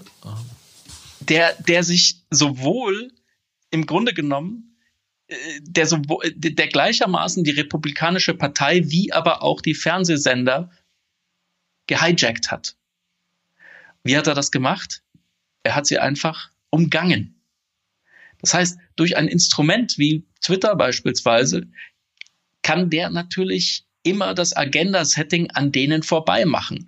Der muss nur eine noch so wilde These, Lüge oder sonst was raushauen und er weiß, er wird damit am nächsten Tag die Nachrichten, die Headlines bestimmen. Warum? weil der Journalist, aber auch die Republikanische Partei natürlich, wie soll man sagen, im, im, in, in der Zwickmühle sitzt. Ein Journalist kann niemals nie, also du kannst nicht nicht berichten. Ja. Also es ist keine Option für den Journalisten, einen Tweet des Präsidenten der Vereinigten Staaten zu ignorieren. Das geht einfach nicht, weil dann würden wir unseren Job nicht tun. Und damit hat er uns natürlich immer, weil um eine Lüge zu falsifizieren und wirklich zu recherchieren, ist da was dran, hat der Informationen, die wir vielleicht gar nicht kennen und nachher stimmt das sogar, was er da sagt, dauert immer mindestens doppelt so lange, wie diese Lüge einfach in 140 oder 280 Zeichen in sein Telefon zu tippen. Aber und, und, und damit bestimmt er, damit führt er uns Medienmacher, also ein Politiker, am Nasenring durch die Arena. Und das, dieses System, auf das hat noch keiner eine Antwort gefunden. Aber bedeutet das dann nicht eher, im Gegensatz zu dem, was du vorhin gesagt hast, dass Politiker und Medienmacher nicht in einem Boot sitzen, sondern dass der Politiker, zumindest wenn er eine gewisse äh, Position erreicht hat, äh, eher unabhängig ist von den klassischen Medien oder unabhängiger wird, äh, dass jetzt eine, eine, eine Bundeskanzlerin oder ein Bundeskanzler könnte ja eine ähnliche, eine ähnliche Strategie verfolgen und äh, ich weiß nicht, über TikTok äh, anfangen, die äh, die Informationen raus, rauszugeben. Das müsste ja einen ähnlichen Effekt haben. Was ja wiederum dann ja, ein, ein, äh, ja, äh, ein Riesenproblem für die, für die klassischen äh, Journalisten wäre. Es scheint aber ja in Deutschland noch so zu sein, dass du, äh, um das Bild nochmal zu bemühen, dass sie in einem Boot sitzen. Also dass wie, wie äußert sich das? Mhm. Also sagt dann eine Angela Merkel, Mensch, ich gehe noch mal irgendwie, ich gebe noch mal ein Interview in der Tagesschau und äh, hau das nicht über einen Facebook-Post raus, weil ich will, dass die Tagesschau aufgewertet wird? Oder sagt ein äh, Minister, Mensch, irgendwie, ich muss mal wieder in der äh, Maybrit Illner Show abends im ZDF sitzen, weil äh, das, das hilft denen auch ein bisschen? Ich glaube, ähm, Trump ist schon, schon lange hier. Wir wir, wir merken es nur noch nicht so, weil es bei uns noch so ein bisschen, wie soll man sagen, A, haben die öffentlich-rechtlichen natürlich, die gibt es in den USA ja so nicht. Ja, PBS ist dort mehr oder weniger so ein kleiner, äh, äh, möchte man ja fast schon spenden, wie, wie, wie, wie arm die aufgestellt sind und, und die machen einen sehr guten Job, aber äh, mit einem Bruchteil von den Geldern, die wir da hier, hier in Deutschland zur Verfügung haben. Also andere Situation. Was ich damit sagen will, dass das Prinzip Trump das ist schon lange in Deutschland angekommen. Stichwort AfD. Ja. Die okay. AfD schafft es, die AfD schafft es, an der Agenda und auch an den klassischen Journalisten, aber auch an den Parteien vorbei Themen zu setzen, für, für Unruhe zu sorgen, ähm, Parolen rauszuhauen, die für eine sehr große Aufmerksamkeit gerade in den sozialen Medien äh, sorgen. Und weil du vorher das Beispiel genannt hattest mit, mit den Verlegern, die nicht die nicht begriffen haben, ähm, äh, oder bei Zeiten ähm, nutzerfreundliche äh, Produkte zu schaffen, ne, die man auch digital gerne lesen oder auch kaufen oder auch abonnieren möchte. Ne, wie gesagt, nochmal keine Schelte. Ja. Da ist in den letzten fünf Jahren viel passiert. Aber das ist, das lässt sich nicht, das lässt sich einfach nicht wegleugnen. Das war so, das war ein Versäumnis. So. Und genauso haben wir und haben Politiker es versäumt, Antworten zu finden, wie sie einer, einer, einer kampagnenartigen Agenda-Setting ähm, der AfD, was, was sie denen entgegensetzen. Die, die, die, sind, die sind hilflos im Netz. Und die AfD äh, ist, äh, hat, hat diese Chance, die sich plötzlich durch, durch, die, durch diese technischen Plattformen ergeben hat, hat die erkannt und, und hat sich da breit gemacht. Aber Doppelt so viele AfD-Nutzer äh, und, und, und Fans auf Facebook wie, wie die klassischen, die klassischen ähm, Parteien. Ähm, und das sind nicht alles Bots und, und irgendwelche Fake-Accounts. Nein, das sind, die haben es verstanden, da äh, diese, diese Technologie, ich, ich nenne es jetzt einfach mal so, Kulturtechnik, Social Media für ihre Zwecke am gewinnbringendsten zu nutzen. Und das ist auch ein Versäumnis der klassischen Politiker, die sich halt immer nur viel zu lange auf Bildbums und Glotze ähm, konzentriert haben. Man, man kann äh, Gerhard Schröder äh, kann, kann von Glück sagen, dass er vor Social Media Kanzler geworden ist. Wobei, wahrscheinlich hätte er bei Social Media, hätte er wahrscheinlich auch die besten Tweets rausgehauen. Kann ich mir auch vorstellen. Also, äh, soweit ich mich erinnere, war der, war der Schröder schon auch immer mal für eine Schlagzeile gut und äh, Schlagzeilen funktionieren ja Social Media seitig auch tatsächlich genau. irgendwie nicht so, nicht so schlecht. Aber äh, ehrlicherweise, vielleicht bist du da auch der falsche Ansprechpartner ähm, und vielleicht sollte man da lieber nochmal einen Politiker fragen. Aber warum äh, kriegen es dann die alten Parteien nicht hin? Weil das ist ja jetzt keine Frage von Intelligenz äh, äh oder von klassischer Intelligenz. Ähm, da, ob man da jetzt irgendwie äh, eine, eine Social-Media-Strategie entwickeln kann oder nicht, sondern das hat doch wahrscheinlich andere Gründe. Ich glaube,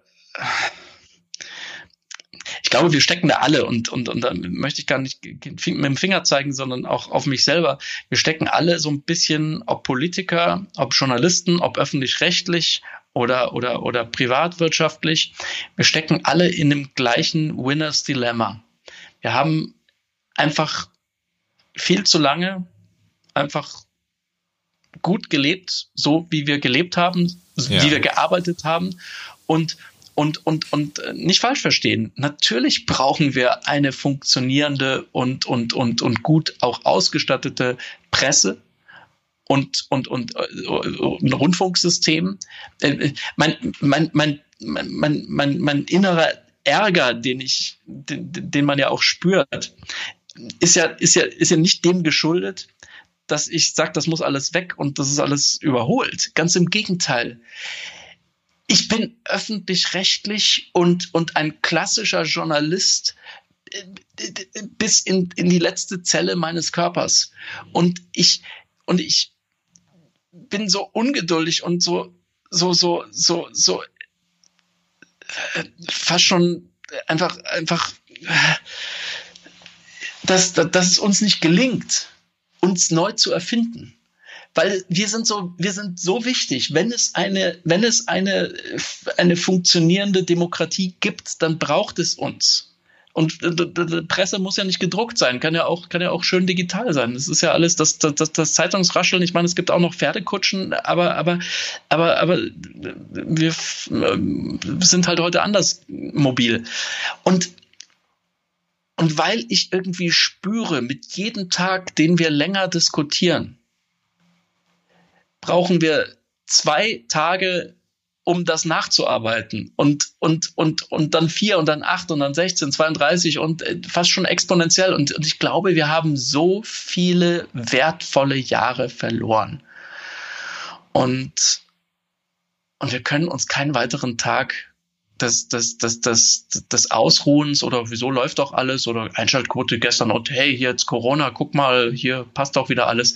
Das können wir uns einfach nicht mehr leisten. Das ja. ist, das ist gefährlich, was wir hier tun, dass wir den anderen einfach so das Feld überlassen. Und mit den anderen meine ich nicht nur die Tech-Konzerne, sondern eben auch politische oder auch gesellschaftliche Kräfte, die nicht immer das, das Gemeinwohl als Ziel haben, sondern die, die, die einfach andere Ziele verfolgen und aber einfach viel früher angefangen haben, ihre digitalen Hausaufgaben zu machen. Ja, vielleicht sollte man an der Stelle darauf hinweisen, dass ähm, äh, wir jetzt die, die Tech-Unternehmen nicht mit äh, bestimmten Parteien sozusagen, dass, äh, dass wir das in einen, äh, einen Top. Nein, möchte ich natürlich nicht.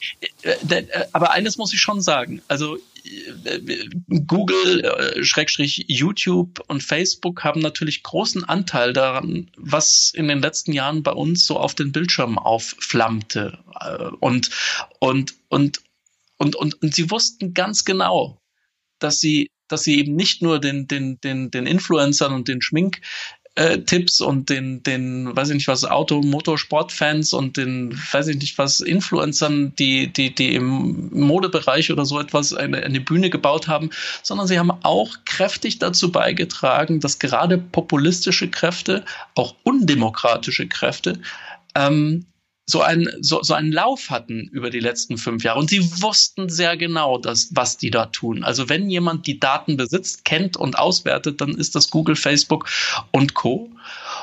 Und, und sie haben, sie haben, sie haben dem Treiben einfach, einfach passiv zugeschaut, so von wegen, ja, wir mischen uns da nicht ein, weil wir sind ja kein Medienunternehmen. Und du hast eine Verantwortung. Mit großer Macht kommt große Verantwortung, Spider-Man. Und deshalb glaube ich ganz einfach, da haben, haben auch die Tech-Konzerne einfach Schuld auf sich geladen. Sie haben dafür, sie haben, sie haben Nazis zu Popstars gemacht. Und, und, und, und, und das, das hätte man, das hätte man, das hätte man wissen und auch verhindern müssen. Ähm, das heißt, äh, im Prinzip gilt es da dann doch auch, ähm, je nach, also äh, wenn wir die ähm, die Rahmendaten uns mal anschauen, ist es ja in dem Fall dann auch Aufgabe der Politik, Rahmendaten zu setzen, äh, zu definieren, was ist ein Medienunternehmen und äh, was, äh, welche Verantwortung geht mit dieser von dir eben beschriebenen Macht einher und wie muss man der auch dann als Unternehmen gerecht werden. äh, ein, ein äh, weiteres, äh, weiterer Stichpunkt ist ja auch äh, das, das, das Thema Hetze im Netz zum Beispiel. Auch da äh, würde man ja äh, jetzt von außen drauf geschaut äh, sagen, als, als, äh, als Betrachter, ab einem gewissen Punkt äh, ist vielleicht auch der, auf dessen Kanal äh, andere beleidigt werden, beispielsweise, wie es jetzt gerade ja auch, da gibt es ja ein großes Thema vor einigen Wochen mit Renate Künast, die, die online beschimpft wurde, relativ, relativ hart ähm, und, und damit vor Gericht gegangen ist, da ist es dann ja auch irgendwann eine Frage, äh, wer übernimmt die Verantwortung und wer schaut, äh, dass so etwas nicht passiert. Und das wiederum dann auch vor dem Hintergrund der, der geltenden Meinungs- und äh, Redefreiheit, die wir, die wir ja in Deutschland haben, da die Grenzen zu ziehen und da zu schauen, dass wir äh, auf Basis des Grundgesetzes ausgewogene Richtlinien haben. Das ist doch Aufgabe der Politik, oder? Ja, das ist ehrlich gesagt, äh, ich möchte den Politikern da auch nicht zu viel aufbürden, weil diese, diese digitale Revolution, in der wir gerade stecken oder die gerade ihren Anfang erst nimmt, die ist so viel größer als jetzt nur die Politik. Das alles dem Gesetzgeber ähm, aufbürden zu wollen, das fände ich fast schon zu too much. Ähm, weil durch das Netz sind wir alle miteinander direkt verbunden. Es gibt keine Mittelsmänner dazwischen, sondern ich bin direkt, ich, ich habe direkten Einfluss mit einem Tweet, kann ich ein Menschenleben zerstören. Das ist so. Ja. Ich kann etwas in die Welt setzen. Ich kann, wenn ich jetzt irgendetwas twittern würde, und, und das gab es ja auch schon oft, und sag irgendwie, keine Ahnung, äh, missbraucht kleine Kinder oder sowas, das wird den sein Leben lang verfolgen. Wenn ich ordentlich Reichweite noch dazu hätte, oder zumindest ein paar Influencer, die das dann retweeten würden und so weiter, das kriegt er nie wieder aus seiner Biografie raus. Nie wieder. Ja. Und und, und diese Verantwortung ist eben nicht mehr nur in den Händen von den äh, Repräsentanten für uns im Bundestag oder in den Länderparlamenten, sondern die ist in jedem Einzelnen von uns. Diese Verantwortung rückt auch ein Stück jetzt direkt zu uns heran. Wir alle haben diese, diese wunderschönen, sehr edlen, glänzenden, schönen äh, Geräte, in die Hand gedrückt bekommen, mit denen wir so viel Zeit verbringen, die wir morgens als erstes in die Hand nehmen, während wir noch im Bett liegen und abends noch, bevor wir äh, schlafen gehen, vielleicht noch mal draufschauen. Das ist ein unfassbares Geschenk. Wir haben das Weltwissen, die Welttools. Wir haben noch nie so viel, wie soll man sagen, ja, äh, Informationen in unserer Tas Tasche gehabt. Das, das, vor 20, 30 Jahren hatten das vielleicht Geheimdienste oder, oder, oder, oder große, große Staatenlenker, die, die, die kamen, hatten so einen Wissensschatz, so einen Apparat, das hat jetzt jeder Schuljunge in seinem Schulranzen. Nur mit all diesen Geschenken und mit all diesen tollen Dingen und auch Facebook und Google ist, ist, sind wahnsinnig tolle und äh, Plattformen, mit denen man so irre Dinge machen kann. Und eines muss ich jetzt auch sagen, natürlich hat niemand äh, irgendwie das, das, das, das, das gewollt, dass das jetzt so eine, so eine Schlagseite kriegt und vor allem irgendwie äh, äh sich Diktatoren und, und irgendwelche Menschenfänger da, da darauf ähm, so austoben. Aber, aber es ist nun mal einfach eine Verantwortung, die auf ganz, ganz vielen Schultern jetzt ruht. Und, und da würde ich gar nicht sagen, das, ist, das sind jetzt die Politiker, die da gefordert sind. Nein, jeder ist gefordert. Das ist jeder Staatsanwalt, der plötzlich sagt irgendwie, ja, das ist also, was da im Internet passiert, das ist ja gar nicht echt. Ja, also wenn Ihnen jetzt auf der Straße jemand sagt, Sie sind ein Arschloch, dann kann ich den, dann, dann kriegt er eine Geldstrafe. Aber im Internet, das ist ja nur virtuell und das versendet sich ja eben nicht, versendet sich eben nichts. Da gibt es Verstärkereffekte, da gibt es eben genau auch diese, diese, dieses Überbieten wollen. Das heißt, wenn jetzt jemand irgendwie Dreckschlampe zu Renate Künast sagt und so weiter, dann, und das wird nicht geahndet, na, dann wird der Nächste doch noch viel härter reagieren, um den Ersten zu übertrumpfen. Also diese Schreispirale aus dem Netz, diese, diese Kommunikationskaskaden ähm, und Lawinen, die, die, die, die, die kennt ein Richter vielleicht noch nicht mal und, und, und kann das gar nicht, kann das gar nicht richtig einschätzen, was, was das für eine, was das für ein Menschenleben bedeuten kann, wenn so etwas einfach im, im Netz behauptet werden kann. So, und was ich damit sagen will, es ist nicht nur die Legislative, es ist auch die Exekutive, es ist aber eben auch und die, und die Judikative. Es sind, es sind wir alle, jeder einzelne von uns hat, wenn er so ein Gerät, so ein Smartphone besitzt, hat eine Verantwortung übernommen, die den wenigsten von uns klar geworden ist. Jede, und du musst noch nicht einmal irgendwie da irgendwie ausfällig werden und, und irgendetwas selber reinschreiben. Es reicht ja auch schon, und jetzt kommt's, es reicht ja auch schon, wenn du manchmal Dinge auch nicht machst. Du kriegst mit in deinem Newsfeed, irgendjemand wird verbal verdroschen und du sagst, nee, da mische ich mich nicht ein, weil sonst kriege ich es nachher ab es ist eins zu eins diese Form von Zivilcourage, die wir uns immer wünschen in einer, in einer, in einer Straßenbahnhaltestelle, wenn da irgendjemand von irgendwelchen, äh, von, von irgendwelchen Leuten verdroschen wird. Natürlich kann man alleine da nichts machen, aber man kann dann Hilfe holen oder zumindest irgendwie andere zusammen organisieren und sagen, pass auf, wir schreiten da jetzt ein. Und das geschieht in der digitalen Welt noch nicht genug, fängt jetzt gerade an. Ja. Aber das ist eben nicht nur eine, eine, Frage von Politikern, weil mit Gesetzen kommst du halt gerade nur bis hierher.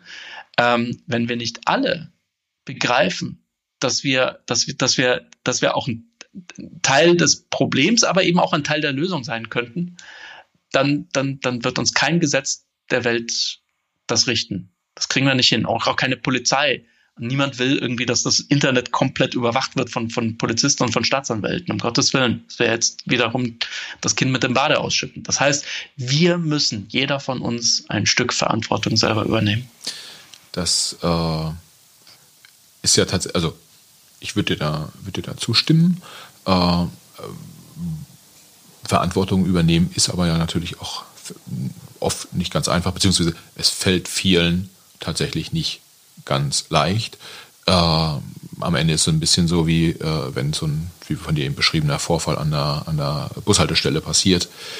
Äh, häufig sind es dann ja schon auch irgendwie 15 Leute, die drumherum stehen und mit ein bisschen Glück sagt einer was. Äh, und ähnlich ist es wahrscheinlich äh, digital. Das heißt, es muss im Prinzip auch in der Gesellschaft durchsickern, äh, welche Bedeutung es hat, wenn man da selbst irgendwelchen Schwachsinn ins Telefon tippt äh, beziehungsweise wenn man ihn dann von anderen Leuten äh, liest, vielleicht weiterteilt oder äh, auf die eine oder auch auf die andere Art kommentiert oder nicht kommentiert. Einfach die Effekte, die das hat, das muss äh, äh, bewusst sein. Mein Gefühl wäre, dass der Umgang mit Medien ähm, äh, tatsächlich irgendwie da auch in den,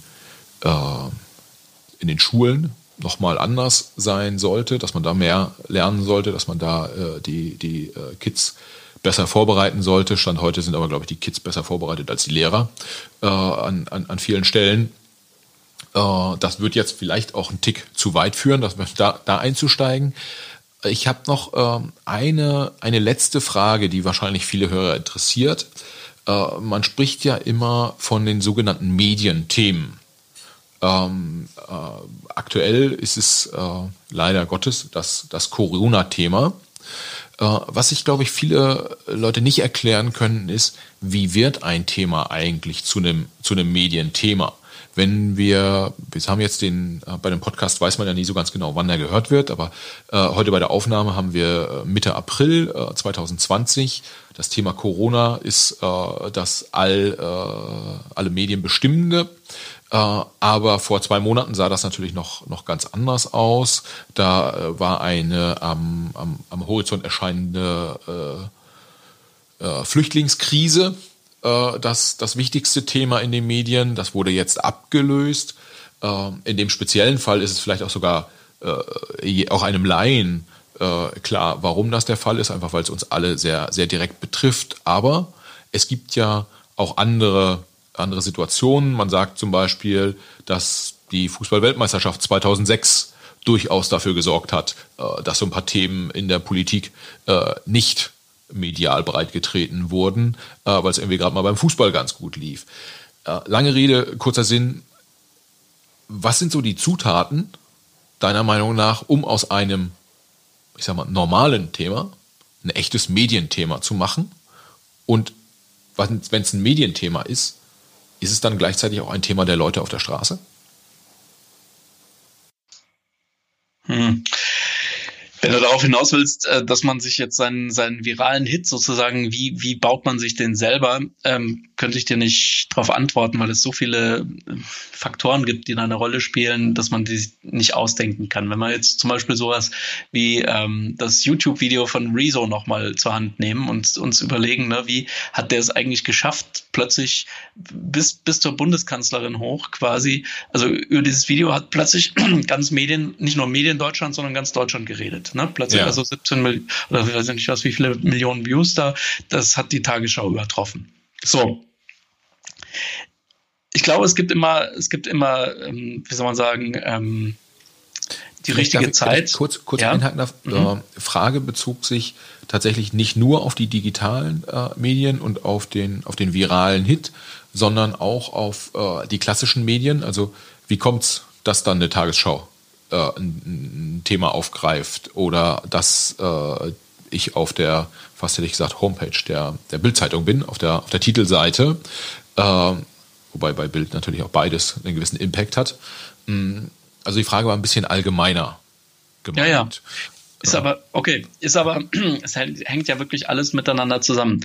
Ähm, wenn ich, wenn du mich fragst zum Beispiel, also ich kann es ja nicht so allgemein beantworten, ich kann es ja aber sehr speziell beantworten ähm, im, in, im, im persönlichen Umfeld, wie ich das mache.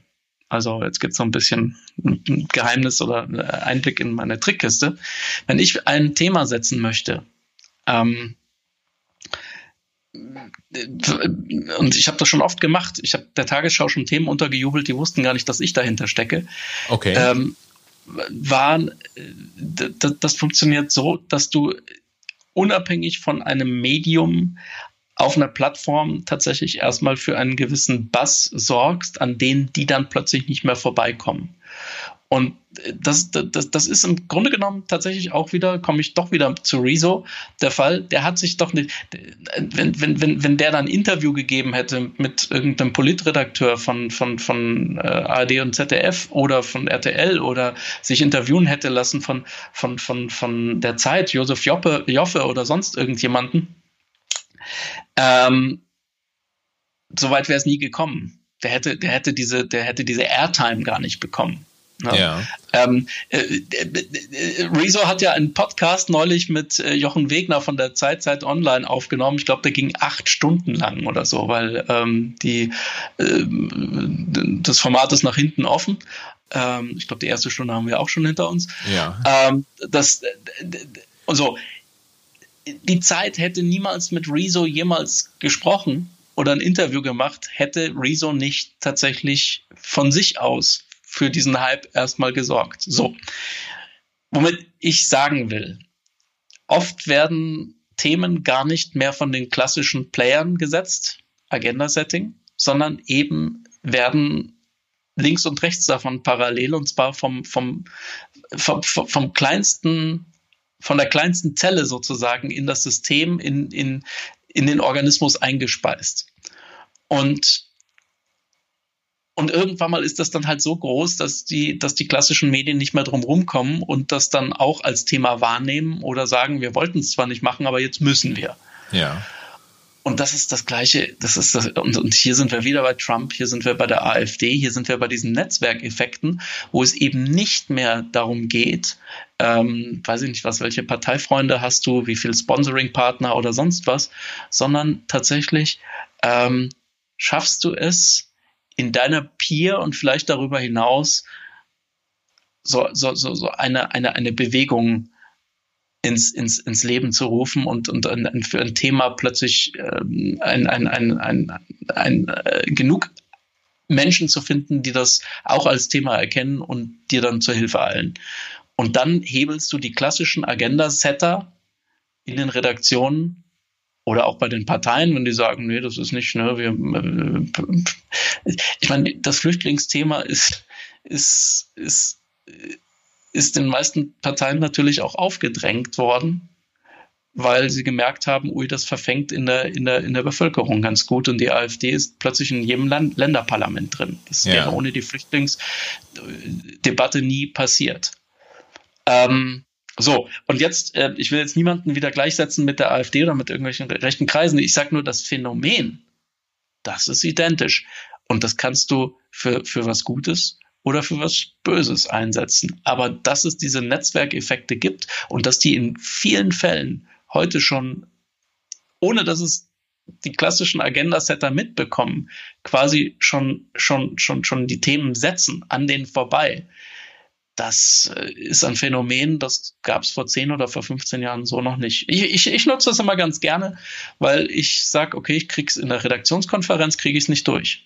Okay. Na dann, dann mache ich es halt, dann mache ich halt ohne euch. Äh, das, das heißt im Prinzip, Medienthemen entstehen insbesondere dann, wenn ein bestimmtes Thema in einer Nische eine stark überproportionale Aufmerksamkeit hat und deshalb interessant wird für die breite Masse. Es funktioniert nicht andersherum, so wie es früher war, dass man gesagt hat, man hat, äh, keine Ahnung, in der Redaktionskonferenz den, den Redaktionsleiter überzeugt und der hat gesagt, naja, wir schreiben jetzt mal irgendwie was drüber oder wir nehmen es mal in die, in die Tagesschau auf und dann hat es so eine mittlere Aufmerksamkeit in der breiten Masse, sondern es ist eher so, dass man sagt, möglichst, möglichst, möglichst spitz in der, in, in der Nische unterwegs sein, da ganz, ganz hohe Aufmerksamkeit haben. Und das erzeugt dann so viel Aufmerksamkeit bei den klassischen äh, äh, ähm, bei, den, bei, bei, den klassischen Agenda-Settern, dass sie sagen, oh, da scheint was irgendwie wichtig zu werden oder wichtig zu sein, das müssen wir jetzt auch übernehmen. Und dann setzt man die Lawine in Gang. Genau, äh, du hast es genau richtig, sehr gut zusammengefasst. Ähm, ich möchte vielleicht nochmal, bringt das tatsächlich was, jetzt Mitte April sich noch einmal über den äh, bis vor wenigen Monaten noch unverdächtigen Begriff viral nochmal sich zu vergegenwärtigen, was, was viral denn eigentlich bedeutet. Und viral ist tatsächlich etwas, was unabhängig von der Größe und von deiner, von deiner Macht, die du insgesamt vielleicht hattest, also ja. wir erinnern uns diese drei Säulen, über die wir vorher gesprochen haben, dass es nicht mehr entscheidend ist, unbedingt wie, wie groß, wie viel Geld, wie viel Einfluss du hast. Wenn etwas viral geht, dann reicht ein einziger Follower, den du hast. Du brauchst keine 10 Millionen. Ein einziger Follower reicht, um um diesen viralen Effekt in, in, in, in Gang zu bringen. Das heißt, genau das, was ein Virus macht, aus einer einzelnen Zelle heraus befällt er die zweite. Und von den zweiten werden es dann vier und dann werden es acht und dann werden es 16. Und du hast dann tatsächlich diesen Effekt, dass plötzlich eine, eine, eine, eine, eine, eine, eine Lawine entsteht, die du irgendwann mal nicht mehr aufhalten kannst. Und und das gab es natürlich immer schon so, aber das gab es eben in dieser Ausprägung, in dieser Geschwindigkeit und in dieser, in dieser absoluten, wie soll man sagen, so günstig gab es das auch noch nie. Ich meine, Tweet kostet nichts. Ähm, das Video von, äh, von, von, von Rezo, Produktionsvalue vielleicht irgendwie 200 Euro, ein bisschen Licht, ein bisschen Schminke und ein, und ein cooles Hoodie. Ähm, die Recherche, die er da geleistet hat, war vielleicht eine Woche Arbeit aber das ist ja nichts für 17 Millionen. Ich meine, 17 Millionen, das ist Wetten das. Das weiß ich nicht, was hat mehrere Millionen Euro gekostet. Und, und, und da muss man echt sagen, das, das sind Phänomene, die, die, die, die, die, sind, die sind neu und vor allem, und das ist vielleicht mit die wichtigste Frage, die man sich selber mal stellen muss, in, in, wenn wir jetzt gerade über diese Medienmacht und, und, und Macht auch von den sozialen Netzwerken reden, das war erst der Anfang. Wir ja. dürfen uns nicht, wir, wir neigen immer dazu zu sagen, okay, wir haben schon alles gesehen und so weiter. Nein, äh, das, das, äh, der, der, der twitternde US-Präsident war nur, war nur ein, ein Vorbote dessen, was da noch kommt und wie Kommunikation in Zukunft auch laufen wird. Und dass es Journalisten braucht und auch nach wie vor noch gibt, Redakteure, kluge Chefredakteure, Verleger, äh, Senderchefs und so weiter, die sehr wohl eine Verantwortung besitzen, auch einen Ethos besitzen, die nicht immer nur alles nach Geld und nach Shareholder Value be bestimmen, sondern eben auch eine gesellschaftliche Verpflichtung auch in sich verspüren und diese auch ausleben und exekutieren.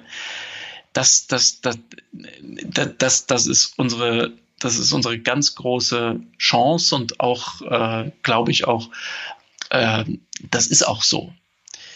Was ich nur sagen will, ist, daneben ist jetzt einfach eine neue Macht erwachsen, die so viel größer ist als alle die eben genannten zusammen. Und wir dürfen uns bloß nicht irgendwie in Sicherheit wiegen und sagen, na guck mal, jetzt wegen Corona sind doch alle wieder bei uns, ist doch alles so gut. Die Spätfolgen von, äh, von, von dem Virus könnten beispielsweise eine Rezession oder auch sogar eine Depression werden. Und das wenn das passiert, wenn die Arbeitslosigkeit bei uns steigt, wenn ähm, die Leute nichts mehr zu tun haben oder, oder sich plötzlich nicht mehr als wertvoll empfinden, was das mit uns als Gesellschaft macht, in Zusammenspiel mit den Netzwerkeffekten, die wir ja gerade ausführlich beschrieben haben, das könnte die, die, die, die, die ganz große Gefahr werden. Und, und, und ich, wir haben einen kleinen Vorgeschmack jetzt mit diesen ganzen Hass- und Hetz-Geschichten äh, in den letzten Jahren mitbekommen. Ren Renate Künast äh, kann ein Lied davon singen und viele anderen auch. Aber ich glaube, auch das war nur so ein Antesten dessen, was da überhaupt möglich ist. Ich glaube, der eigentliche Sturm, der steht uns noch bevor. Okay. Äh, das äh, ist jetzt fast, fast schon zu warnend um ein, um ein Abschlusswort für, für einen äh, ja, eigentlich Nein, wir, nein, wir haben es ja in der Hand. Was ja. ich damit sagen, wir haben es wir haben's in der Hand. Es ist noch nicht zu spät. Und ich bin, nutze deshalb diese drastischen Worte, um, um, um uns allen auch so ein bisschen auch vor Augen zu führen, dass es besser ist, wenn man frühzeitig ein, ein Virus versucht irgendwie zu begegnen, als dass man wartet, bis es einfach zu spät ist. Und wir haben es jetzt gerade sehr schön einfach erlebt, was passiert oder was passieren kann, auch in Ländern wie in Italien oder Spanien und so weiter, wo, wo, wo man zu lange zugeguckt hat. Und, und, und, und genauso würde ich das jetzt auch in der gesellschaftlichen Debatte, in der politischen Debatte, aber auch in unserer Medienverantwortung sehen und erkennen, dass das, was wir jetzt bislang so erlebt haben an, an Verrohung der Gesellschaft, die wir so in den letzten Jahren zumindest mal zu spüren oder mal zu riechen bekommen haben, dass das wiederkehren könnte und dass wir bitte nicht so lange warten, ähm, bis, bis, bis das Kind in den Brunnen gefallen ist und zu spät ist, sondern dass wir jetzt schon anfangen, in Anführungszeichen, unsere digitalen Schutzmasken zu ordern, dass wir jetzt schon so ein bisschen nicht nur Social Distancing betreiben, sondern dass wir auch diese soziale Verantwortung füreinander, für unsere Follower und, und, und, und Menschen, mit denen wir über das Netz verbunden sind, dass wir die wahrnehmen und dass wir dort auch als Korrektiv wirken und das nicht alles den Politikern oder den Verlegern oder den Polizisten oder den Staatsanwälten überlassen, sondern nein, jeder von uns, wir, wir brauchen da jeden Einzelnen von, von uns, da muss jeder mithelfen. Also im Prinzip, äh, ich, stimme, ich stimme dir zu, äh, man ist eigenverantwortlich unterwegs, vor allem verantwortlich äh, und überlegt halt, was steckt dahinter, wie, wie, wie sind Wirkungsweisen und versucht sich äh, vielleicht hier und da auch mal, mal Gedanken zu machen, wie funktioniert es hinter den Kulissen. Ja, das sind ja so Themen, wie wir sie jetzt auch im, im Podcast beleuchten wollen. Ich hoffe, das ist uns auch ganz, ganz gut gelungen heute und ich gehe da tatsächlich mit dir äh, konform, dass äh, es halt immer gut ist, mit offenen Augen unterwegs zu sein und mit eingeschaltetem Kopf am besten auch. Ähm, und wenn man dann noch einen, einen gewissen ethisch-moralischen Kompass hat, äh, dann sollte man eigentlich auf einem, auf einem guten Weg sein äh, für, einen, für ein gutes Miteinander. Ja, jetzt sind wir äh, fast am Ende des, des Gesprächs. Ich habe noch eine Frage, die ich gern, gern loslassen wollen würde auf dich. Äh, gibt es aber von deiner Seite noch was, was du, was du den Hörern nochmal schnell mitgeben möchtest, außerdem äh, äh, verantwortungsvollen Umgang mit den digitalen Medien, über die wir jetzt zum Schluss intensiv gesprochen haben? Nein, ich glaube, ich habe genug gepredigt, um Gottes Willen. äh, dann, dann lasse ich mal noch eine letzte Frage los und die geht eigentlich dahin, äh, ich habe mich zwar intensiv vorbereitet und wir haben jetzt auch lange und intensiv gesprochen, äh, trotzdem möchte ich natürlich vermeiden, dass ich einen äh, hochspannenden Fakt äh, zu dir, zu deiner Person oder deiner Arbeit außen, außen vor gelassen habe. Deshalb meine Frage, was wärst du typischerweise eigentlich gefragt in Interviewsituationen, ähnlich wie dieser? Äh, ja, was ist da die, die immer wiederkehrende Frage, die dich vielleicht sogar auch einen Tick nervt? Gibt es da was? Da gibt es in der Tat eine. Und ich habe nur darauf gewartet, dass die von, von dir kommt, kam aber nicht. Stimmt es wirklich, Herr Gutjahr, dass Sie der Besitzer des allerersten iPads der Welt sind? Das ist Steve Jobs, würde ich jetzt einfach mal behaupten. Oder was war Steve ja, Jobs? Zumindest, ja, ja. Nein, äh, Anspielung darauf hin, dass ich mich damals irgendwann mal in New York vor, äh, auf die Straße gelegt habe und einer dieser dieser dieser Line-Sitter war und und und tatsächlich äh, dann als erstes dieses Gerät da an der Fifth Avenue ausgehändigt bekommen habe. Aber das ist so eine nette Anekdote. Übrigens auch äh, historisch schon wichtig für mich gewesen, weil ich gespürt habe, dass das nämlich ein Thema war, das ich gerne in den Medien platziert hätte. Ja. Das hat aber niemand gemacht. Und also meine ganzen Auftraggeber, für die ich so geschrieben und gesendet habe und so weiter, haben gesagt, das ist doch kein Thema. Und dann habe ich es einfach selber gemacht. Das heißt, bin nach New York geflogen und habe mich dann da hingelegt und habe dann so mit den Leuten gesprochen, nette kleine Reportagen gemacht über die Leute, die da mit mir anstanden und so. Und dann tatsächlich habe ich das erste iPad äh, ergattert und das war dann natürlich irgendwie so eine in, in, in der Nische, in der sehr engen ja. äh, Apple-Fanboy-Nische war das natürlich ein mega Thema. Und dann, und das war so lustig, äh, zog das eben so Kreise, dass am Schluss sogar äh, im Heute-Journal und im Auslandsjournal und äh, in der Tagesschau und sonst wo darüber berichtet wurde. Und, und das ist genau eben dieser, dieses Beispiel gewesen. Und das war der Moment, wo mir klar war, unsere Medienwelt ändert sich gerade radikal. Wenn es mir gelingt, sozusagen durch so einen, so einen, so einen Stunt ja. und durch so, so, so, so, so, so, so, so was Lächerliches wie äh, ein Deutscher legt sich in New York auf die Straße und wartet auf das erste iPad. Wenn ich es schaffe, damit ins Heute-Journal oder ins, ins Auslandsjournal des ZDFs zu kommen, dann, äh, dann müssen viele Mediengesetze neu geschrieben werden. Okay, ich, ich, ich muss gestehen, ich kannte die Geschichte gar nicht, äh, finde, finde sie aber tatsächlich wirklich lustig. Und äh, ja, dann kann ich jetzt zumindest mal, wenn ich gefragt werde, äh, mit wem hast du da eigentlich den Podcast gemacht, dann sage ich einfach immer nur mit dem ersten Besitzer des ersten äh, äh, iPads auf der ganzen Welt. Mit dem habe ich gesprochen. Das ist doch, das ist doch ganz lustig. Halleluja. ich war übrigens, als das iPad vorgestellt wurde, in Australien und habe an so einer Strandbar im Fernsehen eine Übertragung gesehen und habe mir so gedacht, ja, was ist das denn für ein Ding? Das braucht doch eigentlich kein Mensch. Ja, ähm, eine komplette Fehleinschätzung äh, zeigt mir heute, dass man äh, ja auch, äh, wenn man Urteile fällt, vielleicht auch direkt auch nochmal ein zweites Mal drüber nachdenkt und ein paar Sachen hinterfragt oder auch Themen, die einem nicht so sonderlich plausibel erscheinen auf den ersten Blick, äh, eine, eine Chance gibt. Weil es mag Leute geben, die sehen die Welt einen Tick anders als man, als man selbst. Äh, okay. Richard, ganz herzlichen Dank für den Podcast. Es war mir eine Freude. Ich sehe, wir Danke. haben auch echt lange geschnackt, äh, wie man hier in Hamburg sagt. Äh, herzlichen Dank und äh, ich würde mich freuen, wenn wir das vielleicht nochmal wiederholen können. Danke, freut mich auch. Vielen Dank, Michael, und an alle, die bis hierher durchgehalten haben. Danke für eure Geduld. okay, bis dann. Tschüss. Ciao. Das war der Podcast mit Richard Gutjahr. Ich hoffe, ihr hattet eine gute Zeit beim Hören und vielleicht gab es ja sogar noch den einen oder anderen Erkenntnisgewinn. Wenn dem so war, freuen wir uns, wenn ihr unseren Macht was Podcast abonniert, wenn ihr uns positive Bewertungen hinterlasst auf den unterschiedlichen Portalen und vielleicht sogar auch den einen oder anderen netten Kommentar schreibt. Mir verbleibt jetzt noch, euch einzuladen auf die nächsten Folgen. Ich würde mich freuen, wenn ihr dort auch wieder zuhört. Wir haben zu Gast die hohe Politik, Top-Leute aus der Wirtschaft und spannende Persönlichkeiten aus unterschiedlichen Bereichen der Gesellschaft. Hört einfach mal rein. Es wird spannend. Thank you.